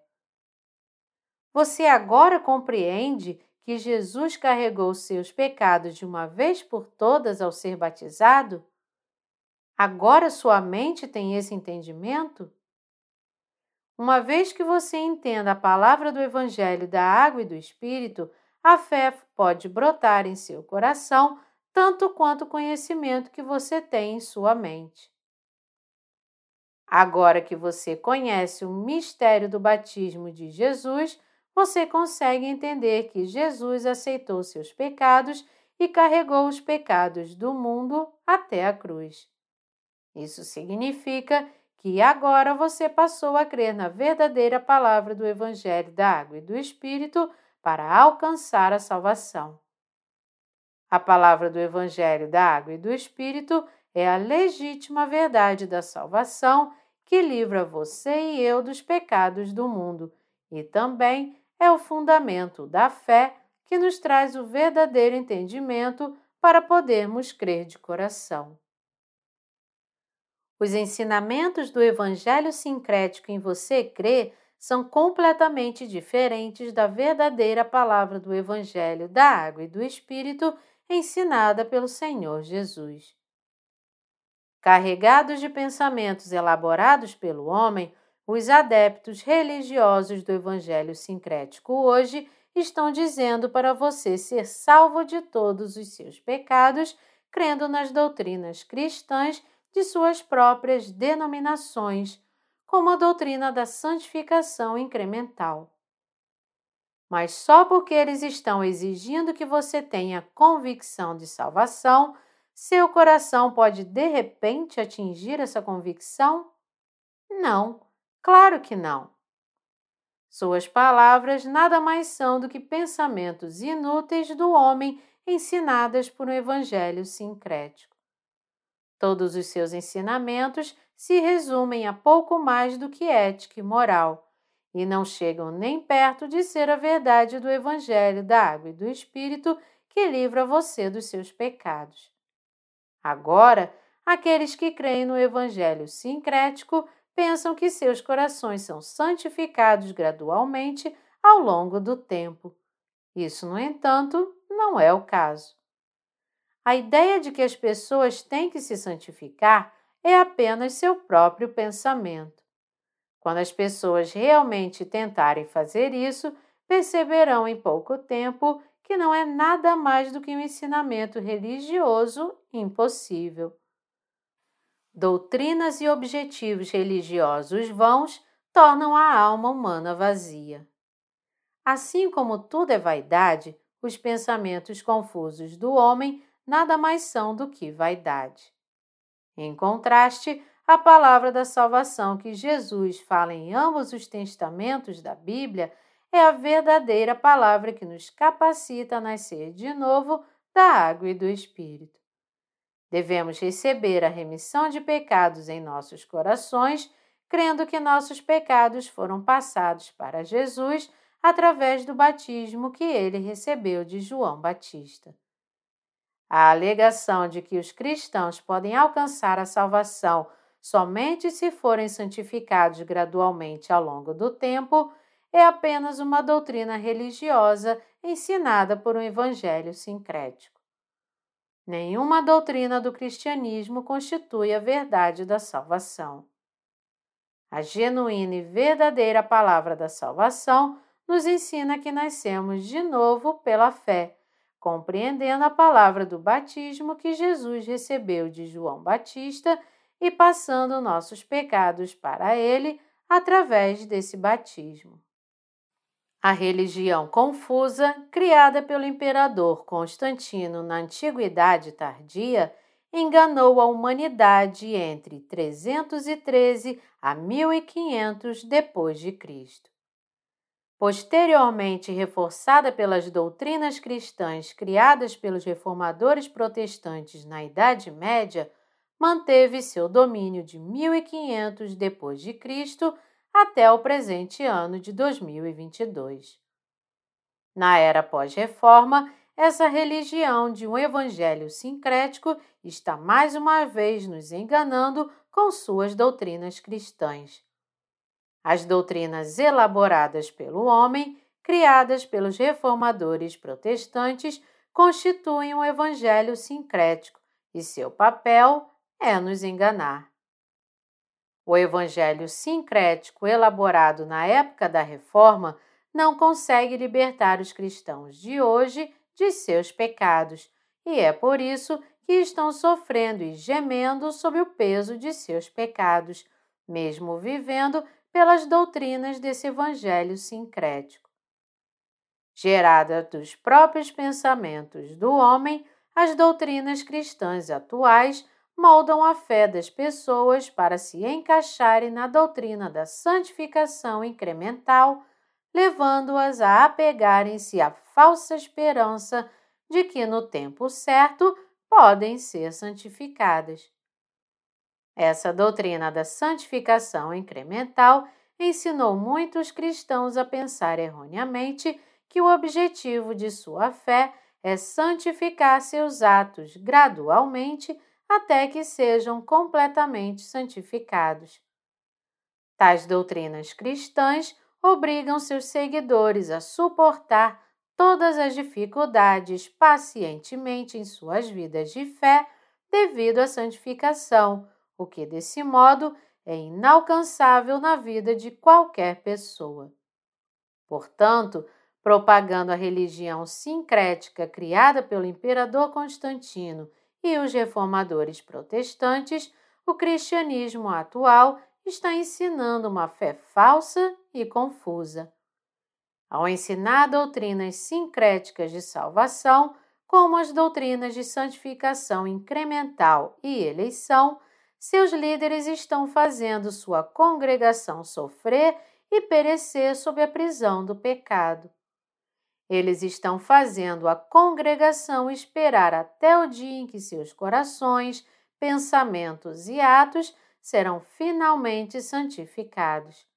No entanto, as doutrinas de predestinação e eleição adotadas pelo Evangelho sincrético tornam inevitável que seus seguidores sofram durante toda a vida até o dia de sua morte e os transforma em crentes sem qualquer convicção de salvação.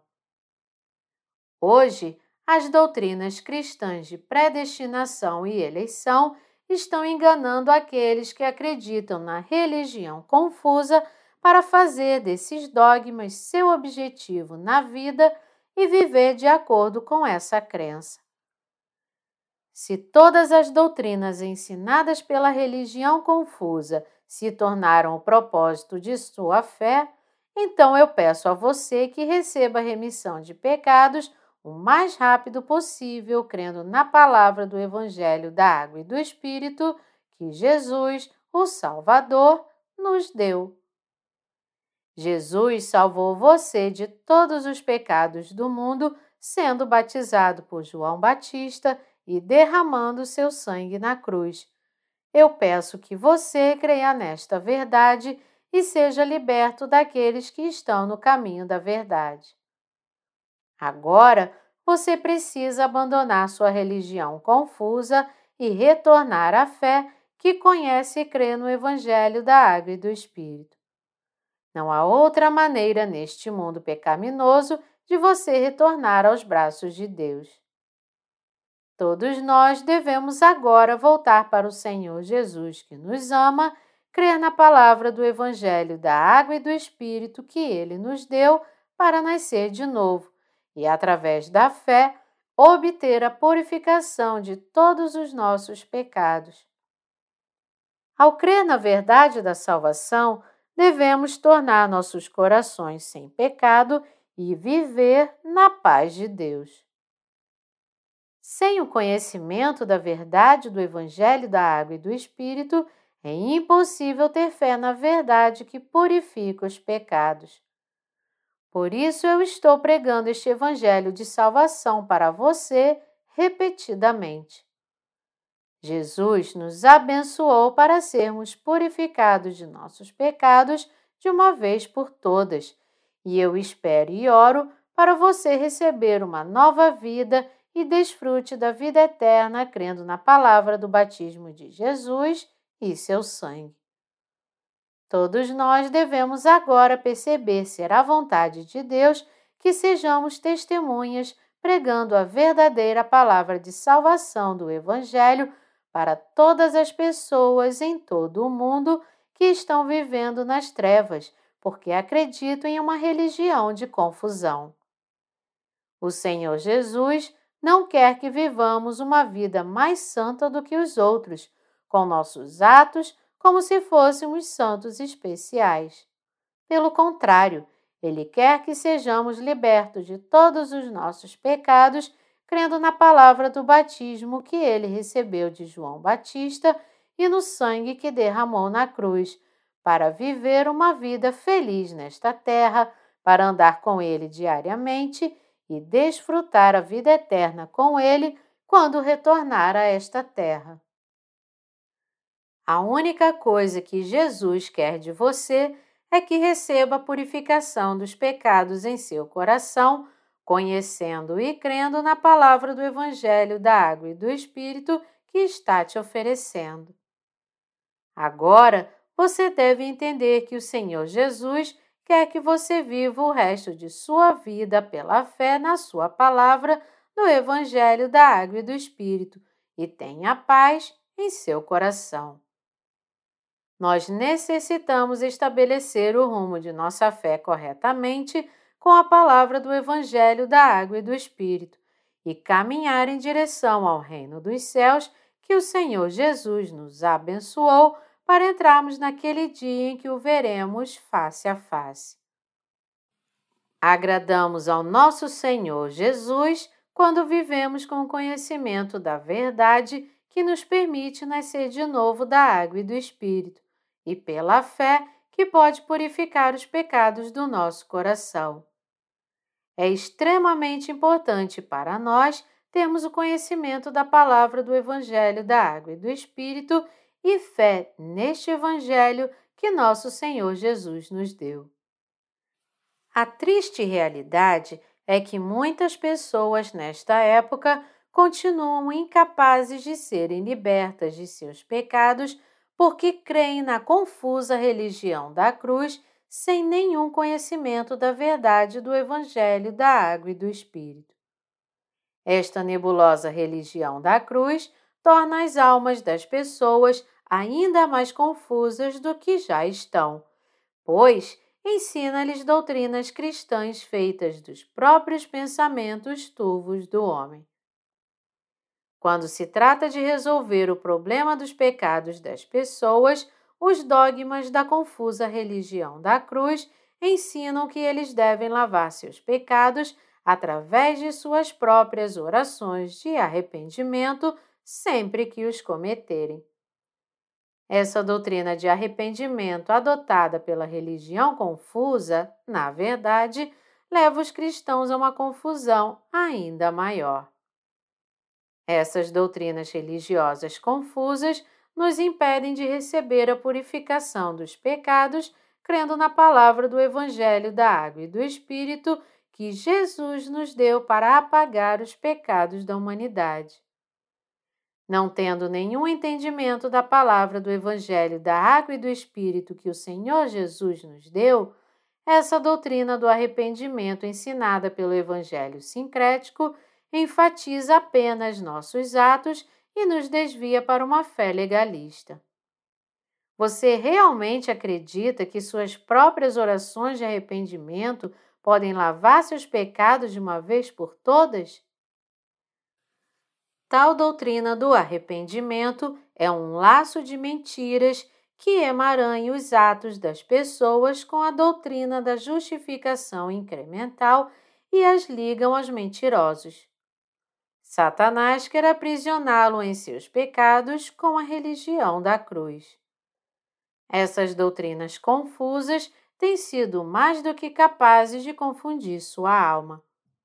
O Evangelho alternativo que pode libertá-lo da religião da confusão é a palavra do Evangelho da Água e do Espírito, e este Evangelho é a verdade escrita na Bíblia.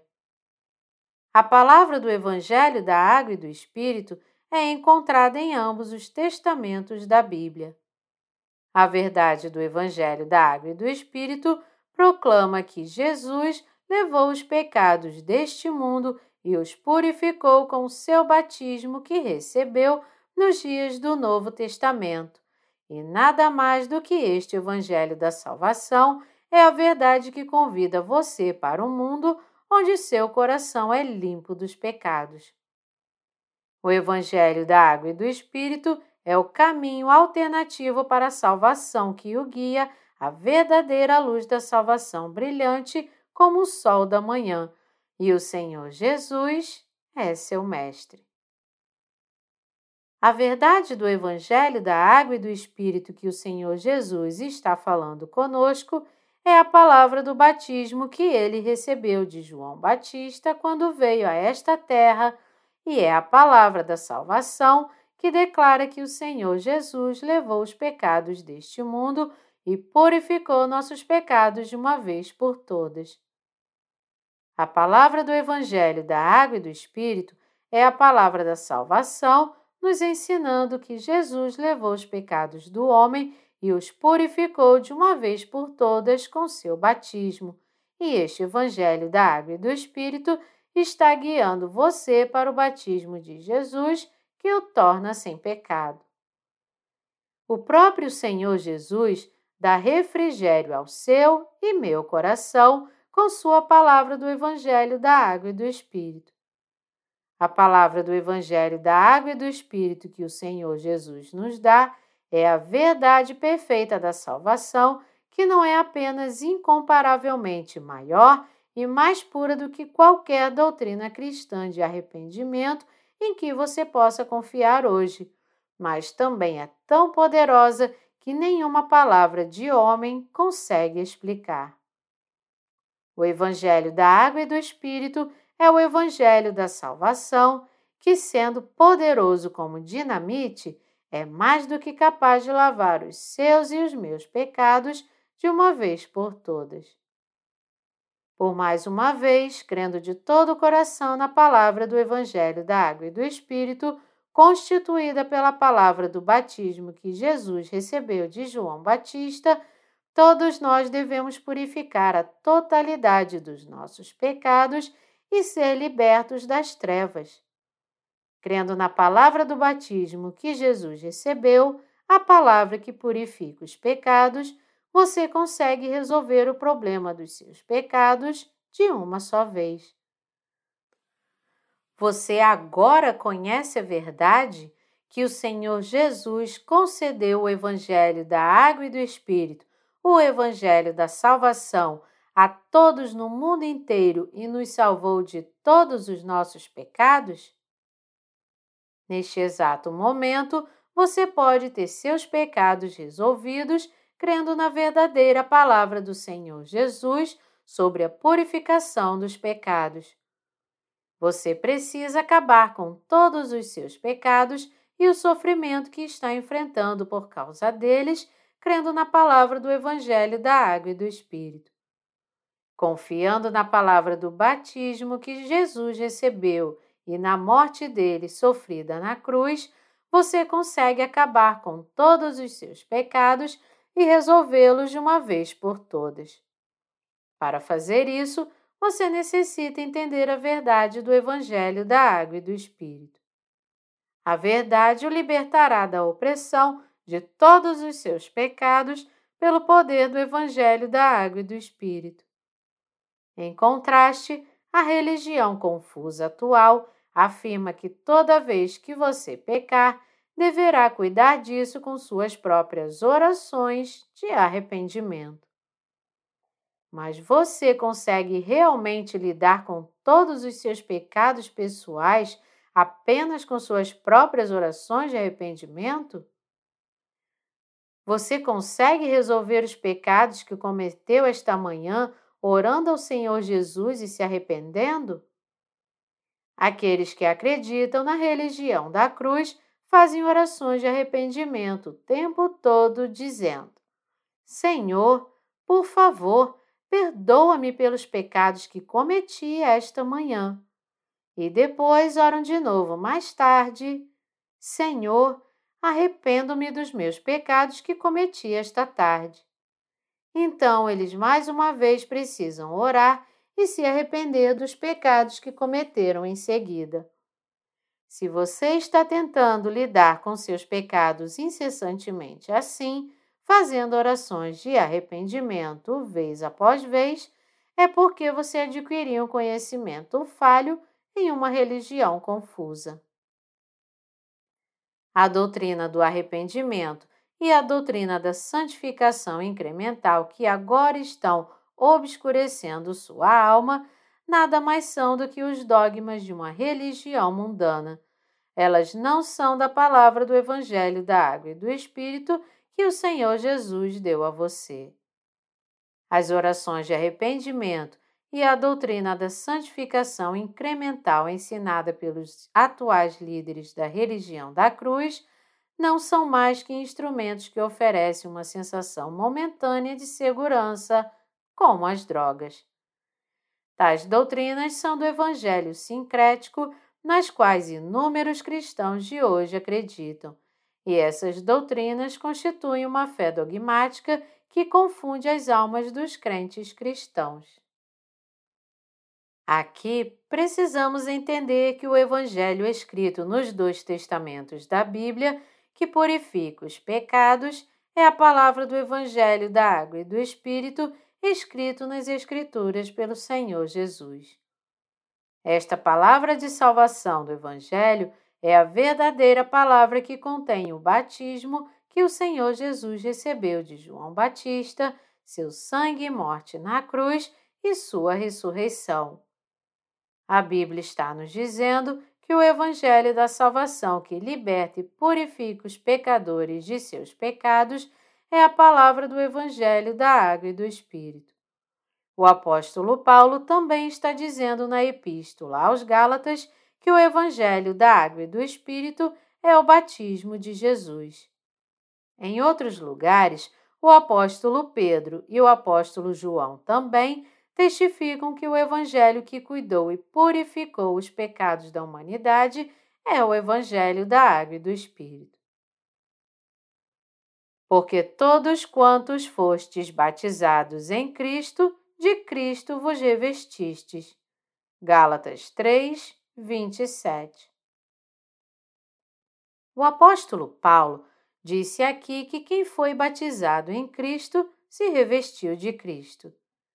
A partir desta passagem, podemos ver a Bíblia nos dizendo que todos nós podemos ser salvos de nossos pecados se cremos no batismo de Jesus e em sua morte.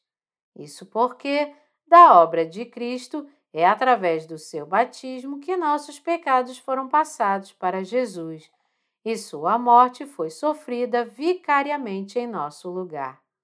Portanto, Aqueles que foram batizados em Cristo podem morrer com Cristo e ressuscitar com Cristo, pois creem em sua obra. Podemos receber o batismo de João Batista com Jesus?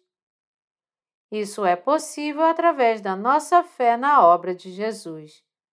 É somente pela fé que podemos retornar aos dias de Jesus e receber o batismo com ele de João Batista. Não é possível em nossa carne. No entanto, crendo na palavra que Jesus levou todos os pecados de uma vez por todas através do batismo que ele recebeu de João Batista, nós também podemos ser batizados e mortos pela fé e, através desta fé na obra justa de Jesus, ser lavado de nossos pecados. Em nossos corações e pela fé, podemos agora ser batizados com Jesus Cristo por João Batista. Se sabemos que o batismo de Jesus Cristo e sua morte são a obra de salvação do Senhor Jesus, por meio da qual ele recebeu nossos pecados, também podemos crer nele, morrer com ele e ressuscitar dos mortos com ele. Em outras palavras, se cremos no batismo de Jesus Cristo em sua morte, naquele momento todos os nossos pecados foram transferidos para o corpo de Jesus de uma vez por todas e purificados. E também é possível morrermos na cruz com ele pela fé. Pela fé, podemos, portanto, vestir as vestes da fé para ser batizados com Cristo, morrer com Cristo e ressuscitar dos mortos com Cristo. Agora podemos transcender nossa carne e nascer de novo crendo que Jesus carregou nossos pecados através do seu batismo e morreu na cruz enquanto carregava os pecados deste mundo. Através da palavra escrita, podemos transcender todo o tempo e espaço e crer em cada obra de salvação que Deus fez por nós. Sem nenhum conhecimento da obra da água e do sangue, a obra de nosso Senhor Jesus Cristo, a fé não pode brotar em nossos corações para crer na verdade. Assim, podemos crer na remissão de pecados de todo o coração somente se nossa fé for fundamentada no conhecimento de que o batismo que nosso Senhor Jesus recebeu de João Batista foi nossa expiação e nossa purificação de pecados. É por isso que nosso Senhor Jesus nos disse: E conhecereis a verdade. João 8, 32. A menos que tenhamos o conhecimento e a fé para aceitar que Jesus levou todos os pecados da humanidade de uma vez por todas através do batismo que ele recebeu de João Batista, não podemos ser purificados de todos os nossos pecados. Portanto, na medida em que conhecemos a palavra do batismo de expiação que Jesus recebeu, todos nós podemos ter fé nesta verdade. Ao entender a verdade de que todos os nossos pecados foram transferidos para Jesus de uma vez por todas e purificados de nossos corações com o batismo que ele recebeu de João Batista para levar nossos pecados, você e eu também podemos ter a verdadeira fé. Isso porque toda a palavra de Deus é verdadeira. Todos os pecados deste mundo foram passados para o corpo de Jesus de uma vez por todas através do batismo que ele recebeu de João Batista. Justiça é dikaiosune em grego. Em Mateus 3,15 está escrito: Deixa por enquanto, porque assim nos convém cumprir toda a justiça. É entendendo a palavra do batismo de Jesus que podemos aceitar e obter a remissão de pecados em nossos corações. Ao entender a verdade de que todos os nossos pecados foram passados para Jesus, agora podemos ser abençoados por tê-los lavados por Jesus e participar da remissão de pecados pela fé. A Bíblia diz: Porque todos quantos fostes batizados em Cristo, de Cristo vos revestistes. Gálatas 3, 27. Esta passagem significa que se pode dizer que a fé brota em nossos corações com base na verdade somente quando compreendemos e reconhecemos que o batismo de Jesus purificou os pecados da humanidade. Portanto, conseguimos ser purificados de todas as nossas transgressões somente sabendo e crendo que o batismo de Jesus, escrito na Bíblia, é a verdade pela qual ele levou os pecados da humanidade de uma vez por todas. É assim, conhecendo e crendo na palavra do batismo de Jesus, que conseguimos ter a fé para sermos batizados em Cristo e nos revestirmos de Cristo. Ao crer na palavra do batismo de Jesus, podemos ter fé para andar com Cristo e também sermos purificados de todos os nossos pecados.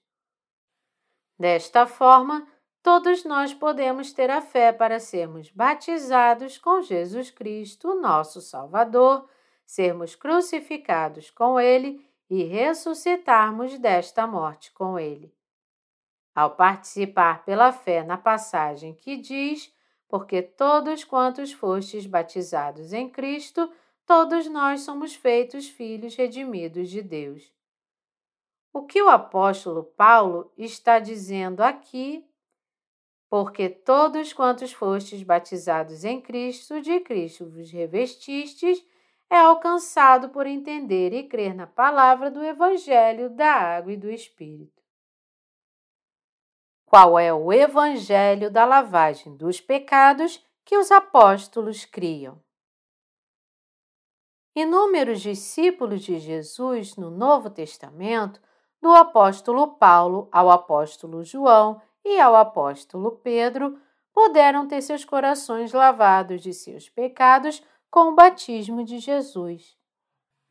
No entanto, em 313 depois de Cristo, muito depois da ressurreição e ascensão de Jesus ao céu, o imperador Constantino gerou uma religião sincrética com o Édito de Milão. Já que os adeptos desta religião não tinham conhecimento da palavra do batismo que Jesus recebeu de João Batista, eles não conheciam que seus pecados já haviam sido lavados pela palavra do Evangelho da Água e do Espírito e por isso eles não conseguiam alcançar a fé que lhes daria capacidade para nascer de novo. Da mesma forma, os crentes de hoje no Evangelho sincrético não conhecem e nem creem na palavra do Evangelho da Água e do Espírito, a palavra que lava os pecados da humanidade, e por isso eles não conseguem pregar esta palavra do Evangelho que capacita de verdade a pessoa nascer de novo. Isso é porque eles são cegos, pois não conhecem o significado do batismo que Jesus recebeu de João Batista, isto é, não sabem que Jesus levou e lavou seus pecados com seu batismo. Portanto, eles também não conseguem pregá-lo. Como resultado, aqueles que acreditam na religião da cruz são incapazes de pregar sobre como as pessoas podem purificar seus pecados com a palavra do batismo de Jesus. Porque eles não conhecem nada sobre a palavra do Evangelho da Água e do Espírito, também não têm fé nela. Então, quando eles se deparam com passagens bíblicas falando do batismo que Jesus recebeu de João Batista, eles lutam para explicá-las ou interpretá-las erroneamente de acordo com seus pensamentos humanos.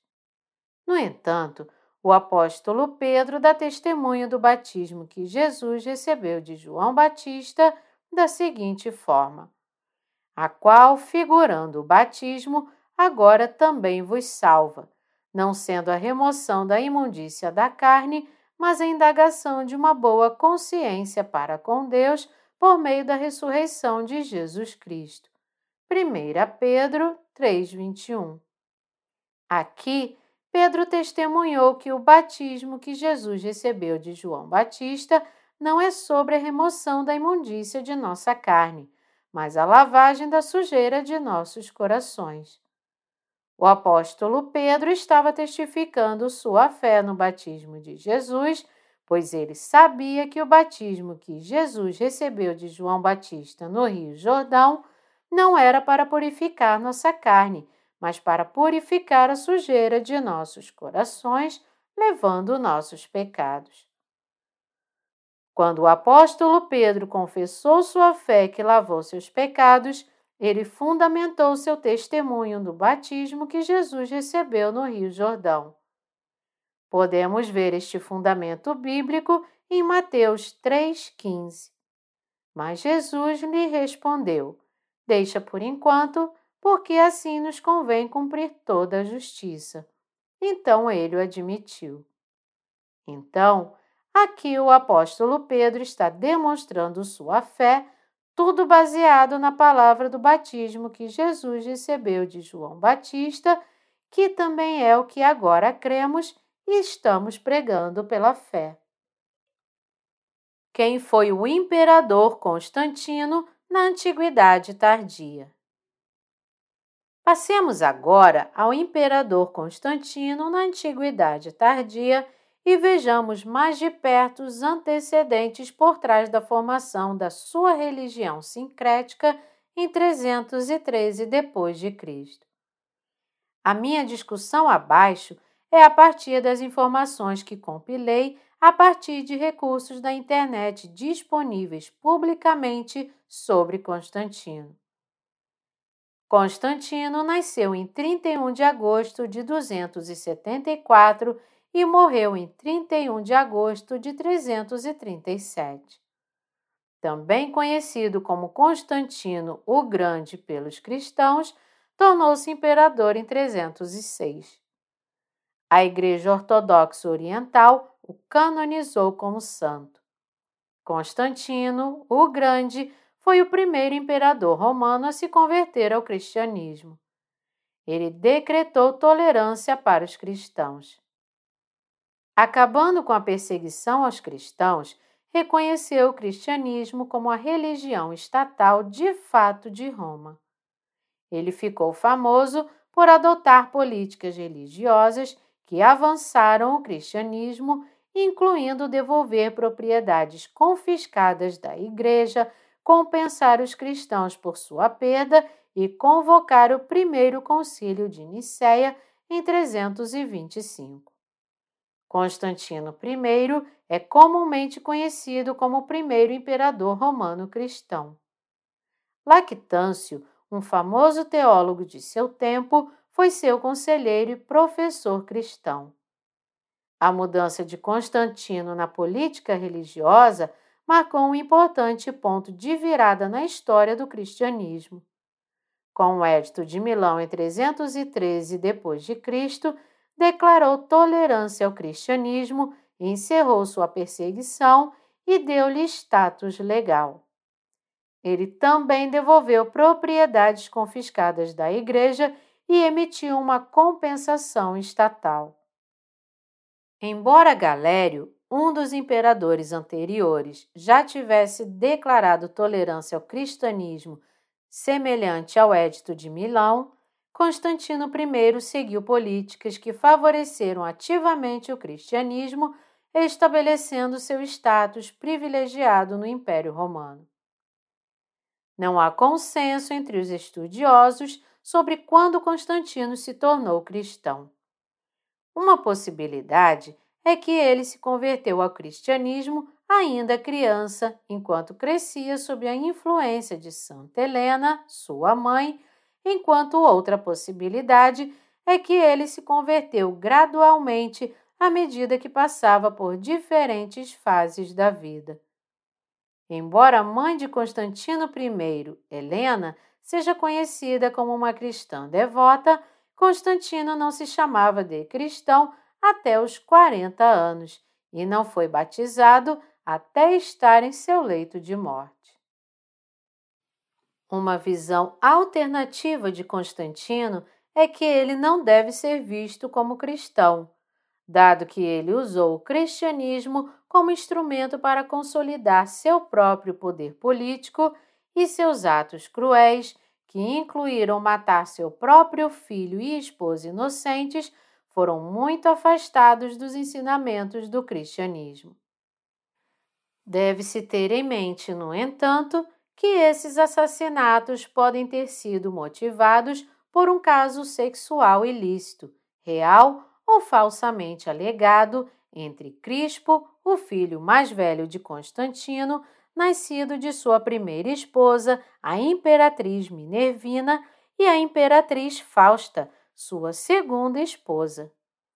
Um dos fatores que sustentam essa especulação é que a execução da imperatriz Fausta, ordenada por Constantino após incitação de Santa Helena, sua mãe, foi realizada por asfixia em um banho superaquecido, o que era inédito em Roma como forma de execução, mais comum na época como método de aborto. Tanto Crispo quanto Fausta foram colocados sob damatio memoriae, condenação de memória por Constantino. Portanto, todos os seus registros foram erradicados e qualquer menção a eles foi estritamente proibida. Em sua carta aos cristãos, Constantino deixou claro que devia seu sucesso à ajuda de Deus. Durante seu reinado, ele forneceu apoio financeiro à Igreja, construiu inúmeras basílicas, promoveu cristãos a altos cargos e devolveu todas as propriedades confiscadas durante a perseguição de Diocleciano aos cristãos. Sua influência no cristianismo foi profunda, como se vê pelo fato de que ele foi o primeiro imperador a usar o lábaro, estandarte, também construiu a antiga Basílica de São Pedro e gerou inúmeras lendas sobre ele e sua mãe Helena.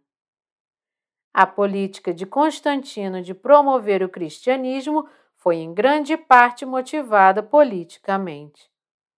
Tendo chegado ao poder após travar inúmeras guerras civis, ele não tolerou nenhuma ameaça ao seu trono.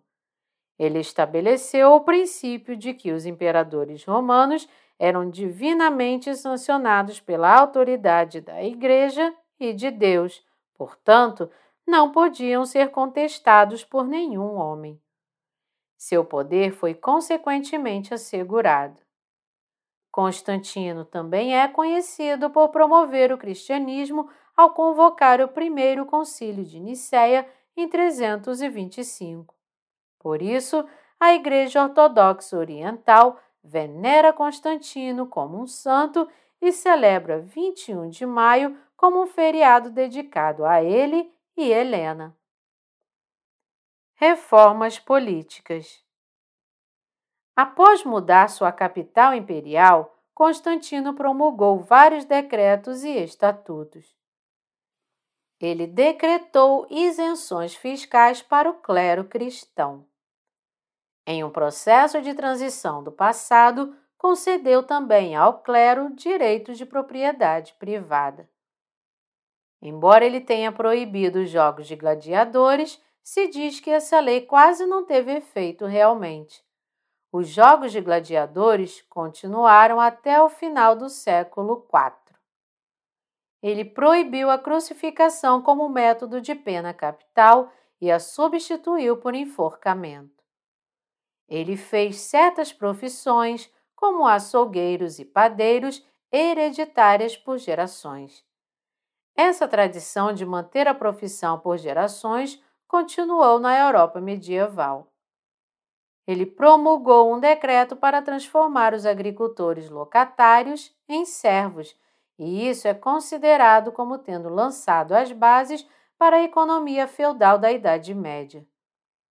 Estes relatos não são minhas autorias.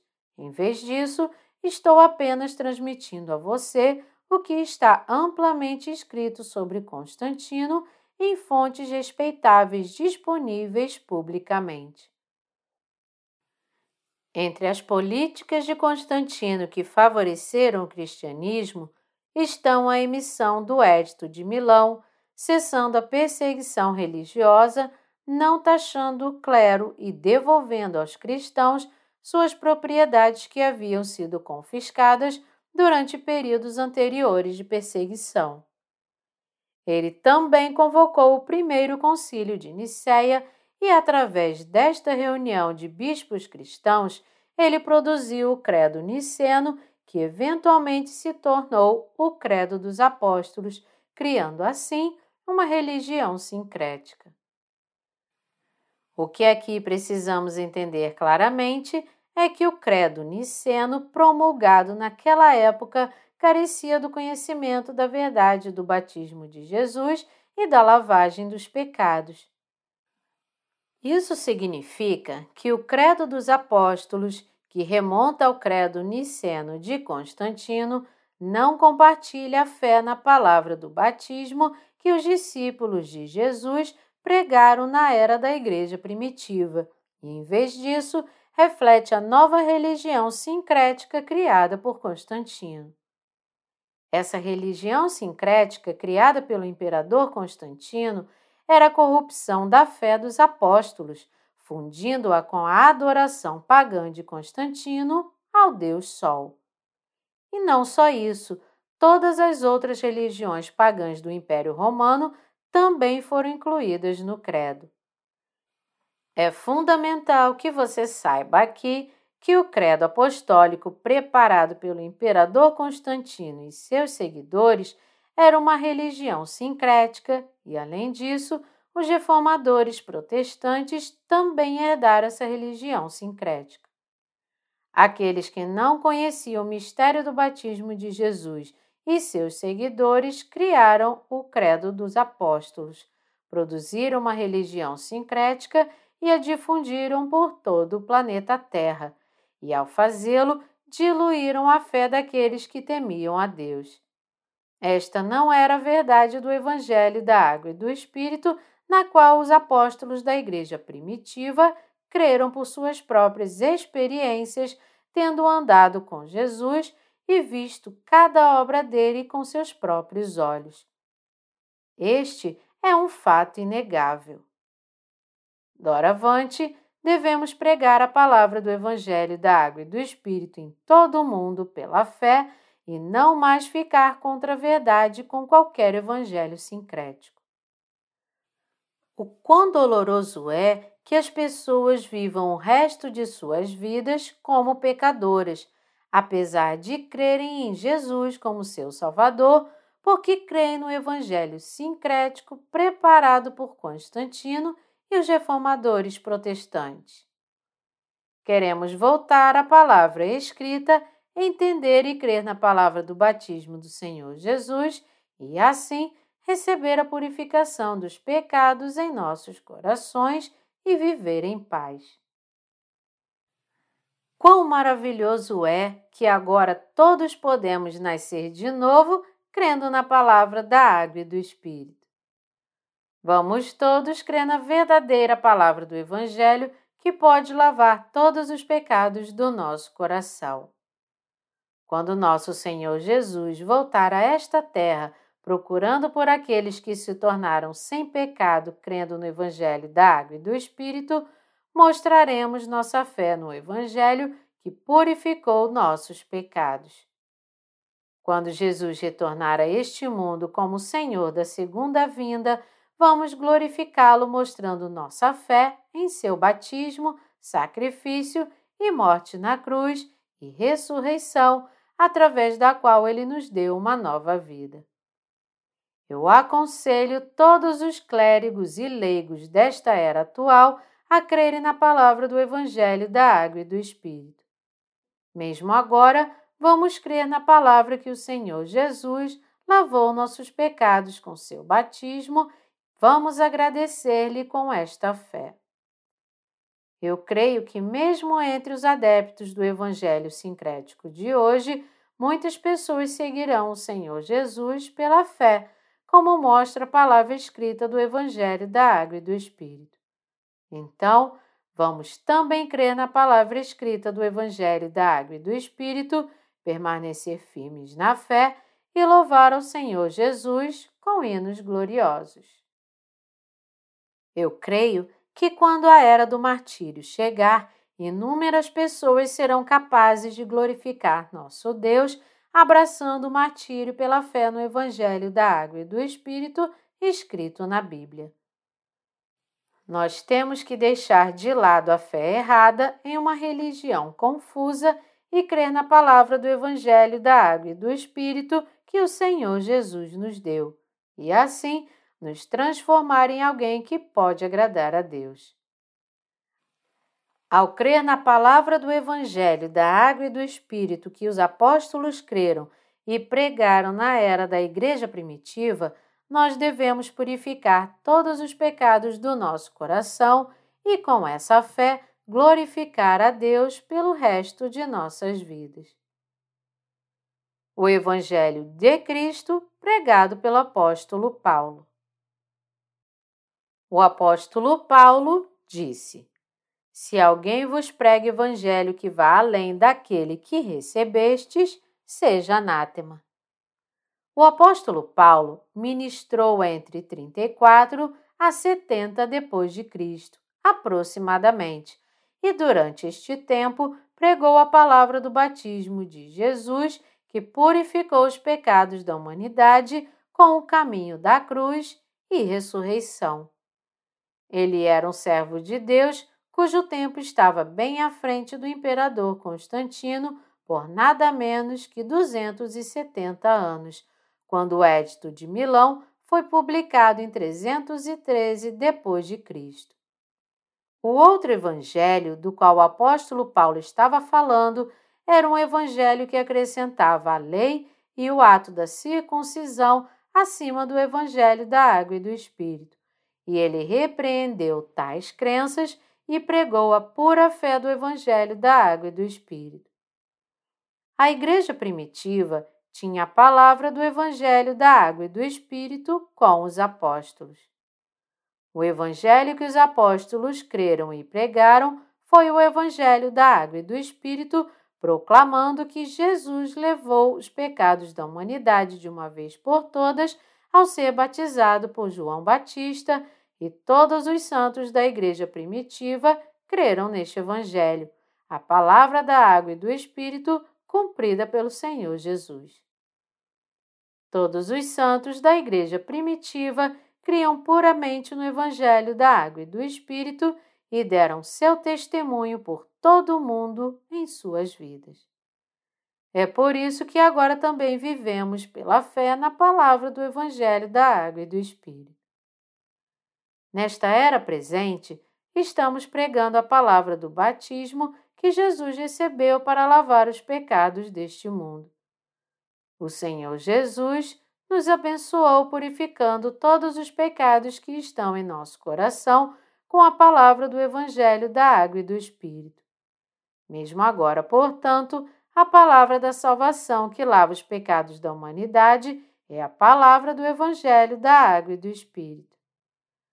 Como sabemos, porque Jesus levou os pecados deste mundo de uma vez por todas ao ser batizado, foi crucificado até a morte e, tendo ressuscitado dos mortos, ele se tornou o Salvador que pode dar a verdadeira salvação, a verdadeira lavagem dos pecados e uma esperança verdadeiramente nova para todos nós que cremos agora na palavra do Evangelho, da água e do Espírito. No entanto, o imperador Constantino e os reformadores protestantes na Idade Média corromperam a palavra do batismo que Jesus recebeu de João Batista e seu sangue, substituindo-a por uma religião confusa. As pessoas acreditavam no evangelho sincrético e, à medida que espalhavam essa fé sincrética, ainda mais pessoas eram enganadas por suas doutrinas religiosas apenas para permanecerem como pecadoras.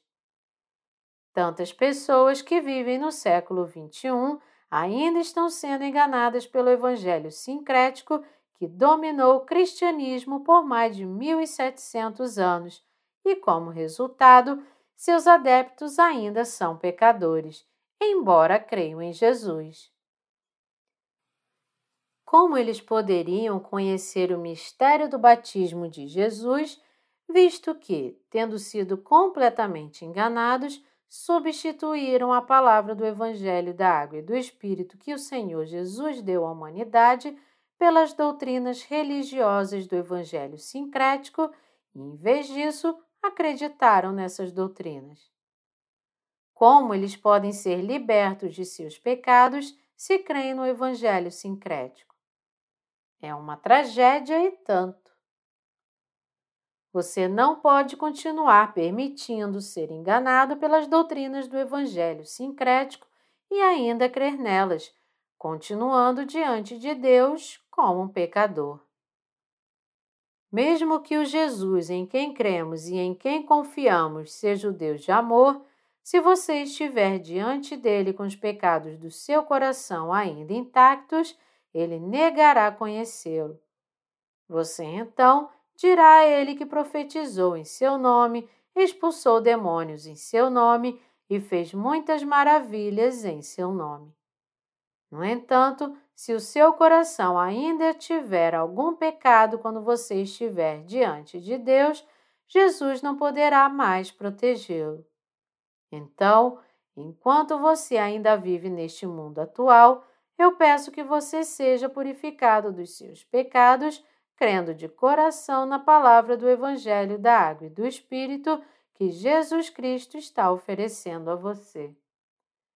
Eu espero e oro para que você, a partir de então, viva o resto de sua vida para a glória do Senhor Jesus, até que você esteja em sua presença. Na minha opinião, praticamente todos os cristãos que vivem nesta era atual são crentes no Evangelho sincrético. Eu estou pregando a palavra do Evangelho da Água e do Espírito para você agora, porque tenho compaixão pela sua alma. O evangelho sincrético em que você acredita hoje foi passado pelo imperador Constantino e mais uma vez pelos reformadores protestantes, até hoje por mais de 1700 anos. Você está agora acreditando no evangelho sincrético da criação dos reformadores religiosos. Esses reformadores não conheciam nem pregavam a palavra do evangelho da água e do espírito que o Senhor Jesus concedeu a você e a mim. Você já deve ter entendido que não importa quão ardentemente você crê em tal evangelho sincrético, é completamente inútil para lavar seus pecados. Você e eu devemos então crer na palavra que, quando Jesus Cristo veio a esta terra, ele carregou seus pecados e os meus de uma vez por todas através do batismo que ele recebeu de João Batista em 30 depois de Cristo. As doutrinas cristãs medievais desenvolvidas desde 1500 depois de Cristo até hoje, acima da palavra da Bíblia, não têm nada a ver com Jesus, pois não asseguram que seus pecados serão lavados. Afinal, se alguém pode se tornar sem pecado crendo em dogmas cristãos, isso tornaria a escritura desnecessária. De 33 a 313 depois de Cristo, os apóstolos e os santos creram na palavra do evangelho da água e do espírito. No entanto, como Constantino corrompeu o verdadeiro evangelho, inúmeras pessoas desde a antiguidade tardia, 313 depois de Cristo, até os dias atuais, permanecem enganadas e acreditam no evangelho sincrético criado por ele. Parte meu coração ver que tantos cristãos, enganados pelas doutrinas do Evangelho sincrético de Constantino, perpetuaram a falsa fé até hoje, apenas para criar uma onda de anticristãos. Hoje, a fé da maioria dos cristãos está na religião sincrética que o imperador Constantino criou em 313 depois de Cristo e nas doutrinas do evangelho sincrético que os reformadores protestantes fizeram, adicionando seus próprios pensamentos à palavra de Deus. Embora a reforma tenha surgido na Europa no século XVI, graças aos reformadores protestantes que lideraram esse movimento, as doutrinas do evangelho sincrético foram estabelecidas com mais firmeza e se tornaram ainda mais ativas neste mundo. Não é exagero dizer que as doutrinas do evangelho sincrético produzidas pelos reformadores protestantes facilitaram para você ser enganado ainda mais completamente e ainda mais descrente. Tendo assim crido neste evangelho sincrético até hoje, você perdeu a palavra do evangelho da água e do espírito que o Senhor Jesus pregou à igreja primitiva. Aqueles que creem agora no evangelho sincrético não são os crentes na palavra do evangelho da água e do espírito que o Senhor Jesus deu à igreja primitiva. Portanto, eles não têm nada a ver com o santo Senhor Jesus e ainda permanecem neste mundo como pecadores aos olhos de Deus. Portanto, precisamos examinar mais uma vez de perto a história da criação do Evangelho sincrético e expor a tortuosidade da obra do imperador Constantino e dos reformadores protestantes para todos verem. O imperador Constantino, um romano, é o homem responsável por corromper o evangelho da remissão dos pecados da humanidade em 313 depois de Cristo. Isto é, a verdade do evangelho da água e do espírito que Jesus fez e cumpriu entre 1 e 33 depois de Cristo. Desde que ele emitiu o Edito de Milão em 313 depois de Cristo, ele tem sido amplamente venerado não apenas por cristãos, mas também por pessoas seculares até hoje. Por que então o imperador Constantino fez de tudo para não apenas acabar com a perseguição aos cristãos, mas também convocar o primeiro concílio de Nicéia para produzir o credo niceno e, por meio dele, uma religião sincrética. Porque ele liderou o esforço para corromper a palavra do batismo, por meio do qual Jesus levou e lavou os pecados da humanidade. Foi porque ele buscava o poder e usou a religião sincrética de sua própria criação para estender seu domínio. Ele fez todas essas coisas porque queria integrar várias religiões em sua própria religião sincrética e governar seus seguidores. Desde o início, o imperador Constantino foi um político cujo objetivo era trazer todas as religiões de Roma para o rebanho de uma única religião. Ele queria sincretizar todas as religiões e colocá-las sob a religião da cruz. Assim, ao criar uma religião universal, procurou demonstrar ser o cabeça dessa religião sincrética. Devido à confissão de fé de Pedro, Jesus lhe disse que lhe daria as chaves do reino dos céus, dizendo-lhe: Sobre esta pedra edificarei a minha igreja e as portas do inferno não prevalecerão contra ela. Mateus 16, 18. Com efeito, Constantino procurou elevar-se como Pedro, como se fosse o sucessor da fé de Pedro.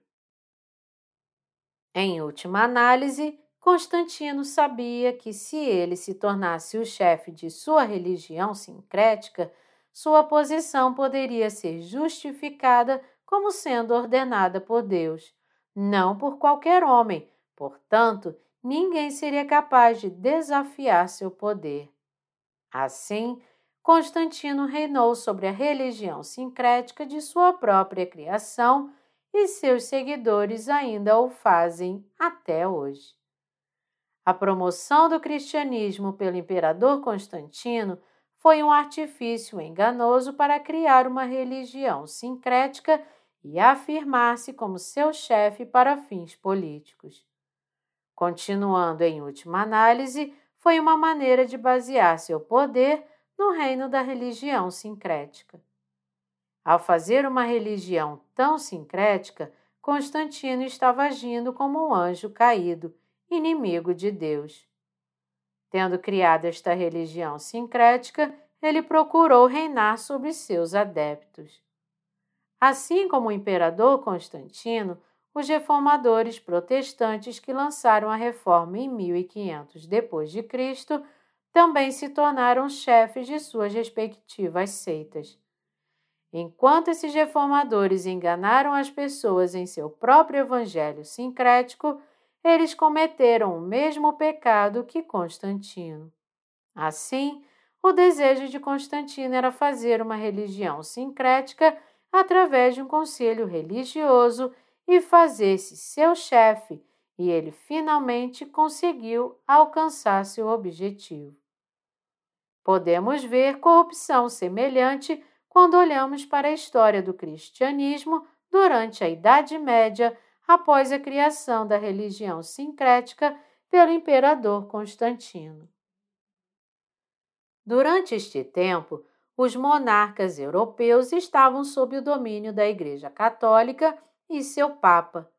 No século XVI, por exemplo, o rei Henrique VIII da Inglaterra tentou se divorciar de sua esposa e se casar novamente, mas os monarcas europeus dessa época não podiam decidir sobre o divórcio por conta própria. Na época, qualquer divórcio tinha que ser autorizado pelo Papa reinante sobre a religião sincrética.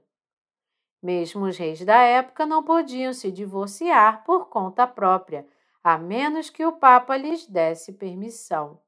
Então, Henrique VIII pediu permissão ao Papa para se divorciar de sua esposa, mas o Papa rejeitou o pedido, dizendo que a Bíblia o proibia. Isso causou um conflito duradouro entre Henrique VIII e o Vaticano, e no final Henrique VIII rompeu com a Igreja Católica e estabeleceu uma nova igreja chamada Igreja da Inglaterra, mais comumente conhecida como Igreja Anglicana atualmente. A Igreja Anglicana pratica a maioria de seus rituais na linha católica, mas seus sermões são pregados na forma protestante. Foi assim que surgiu a Igreja Anglicana. A era da perseguição ao protestantismo. Voltemos ao surgimento da religião sincrética. Para garantir seu poder, tanto religioso quanto político, Constantino sediou sua religião sincrética em Roma e colocou bispos sobre ela, e através deles espalhou a religião sincrética por todo o mundo. Como então essa religião sincrética criada por Constantino foi transmitida até hoje no século XXI sem ser prejudicada? Isso se deu assim porque qualquer um que a rejeitasse era reprimido impiedosamente. Durante a Idade das Trevas medieval, que durou mil anos, qualquer um que rejeitasse a religião sincrética imposta pelo imperador Constantino era rotulado de herege e se tornava vítima de caça às bruxas. Naquela época, ser rotulado de herege era ser condenado à morte. Assim, evitando a acusação de heresia, as pessoas não proferiam uma única palavra contra a religião sincrética. Na época, as pessoas viviam com os lábios selados. Por essa razão, os historiadores chamam os mil anos da Idade Média como a Idade das Trevas. Era a era da religião sincrética e dos papas, uma era de trevas. O historiador diz que mais pessoas morreram de torturas e massacres perpetrados pelos adeptos medievais da religião sincrética do que o número de pessoas que morreram na Primeira e na Segunda Guerra Mundial. Um exemplo disso é o massacre dos huguenotes na noite do dia de São Bartolomeu. Na época, a França passava por uma contínua guerra civil travada entre católicos e protestantes. A rainha Catarina de Médici, uma católica, havia arranjado para sua filha Margarida se casar com Henrique de Navarra, um protestante. Este não era um casamento comum. Foi um casamento real entre uma noiva católica e um noivo protestante, carregado de esquemas, conspirações e intenções assassinas. Muitas pessoas se reuniram para celebrar o casamento, mas antes que as festividades do casamento terminassem, massacres começaram a varrer Paris no dia de São Bartolomeu, sob autorização de Catarina e Carlos IV.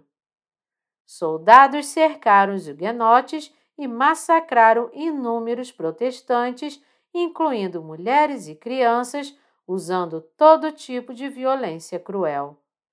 Isso se desenrolou durante a noite do dia de São Bartolomeu.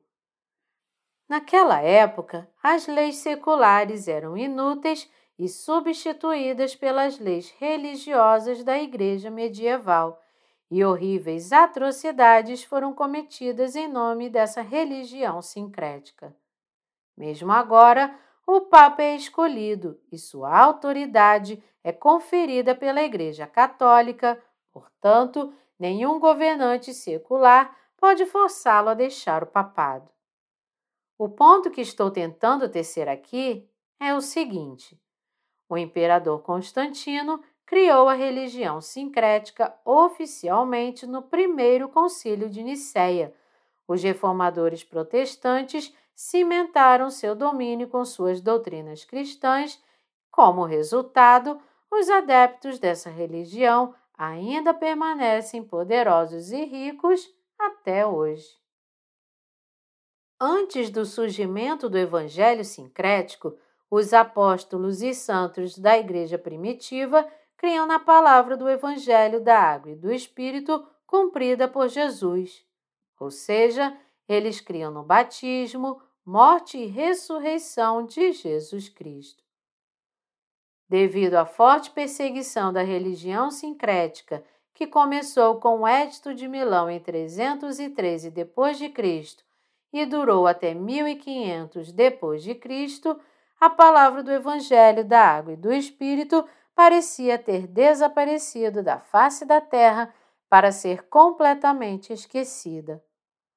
No entanto, nesta era atual, Deus está novamente levantando crentes no Evangelho da Água e do Espírito em todo o mundo.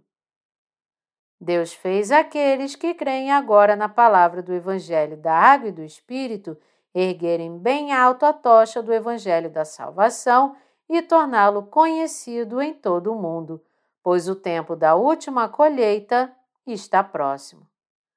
Devemos entender que a palavra do Evangelho da Água e do Espírito é sobre seu batismo e seu sofrimento na cruz. Nós nunca devemos esquecer que a palavra do Evangelho da Água e do Espírito que nós cremos e pregamos é o Evangelho pregado pelo Senhor Jesus não menos de 300 anos antes de a religião sincrética ser preparada pela Igreja Universal, começando com o Édito de Milão, e que este Evangelho estava com a Igreja primitiva. Embora a religião mais universal e sincrética seja a religião criada por Constantino e seus seguidores, você deve entender e crer que a palavra do Evangelho da Água e do Espírito, que ambos os testamentos da Bíblia falam, é a verdade da salvação, que Jesus lavou os pecados da humanidade de uma vez por todas e nos salvou ao ser batizado por João Batista quando ele veio a esta terra. A palavra do Evangelho da Água e do Espírito é a verdade que Jesus levou os pecados deste mundo de uma vez por todas através do batismo que ele recebeu de João Batista. Foi crucificado até a morte e ressuscitou dos mortos. E este Evangelho é a verdadeira palavra que, mesmo na era atual, traz a purificação dos pecados e as bênçãos da vida eterna para todos os que creem. Este verdadeiro Evangelho da vida é a luz da vida que, assim como Jesus falou a Nicodemos, permite que todos nasçam de novo da água e do Espírito. Todos nós devemos pregar agora aos cristãos de hoje que creem somente na religião sincrética da cruz que eles só podem ser salvos se retornarem à luz da vida, a palavra do Evangelho da Água e do Espírito, com a qual Jesus nos salvou e lavou os pecados deste mundo de uma vez por todas e que creiam nesta palavra com seus corações. Nestes tempos finais, nós somos agora as testemunhas pregando a palavra do Evangelho da Água e do Espírito que o Senhor Jesus preparou perfeita muito antes dos reformadores protestantes.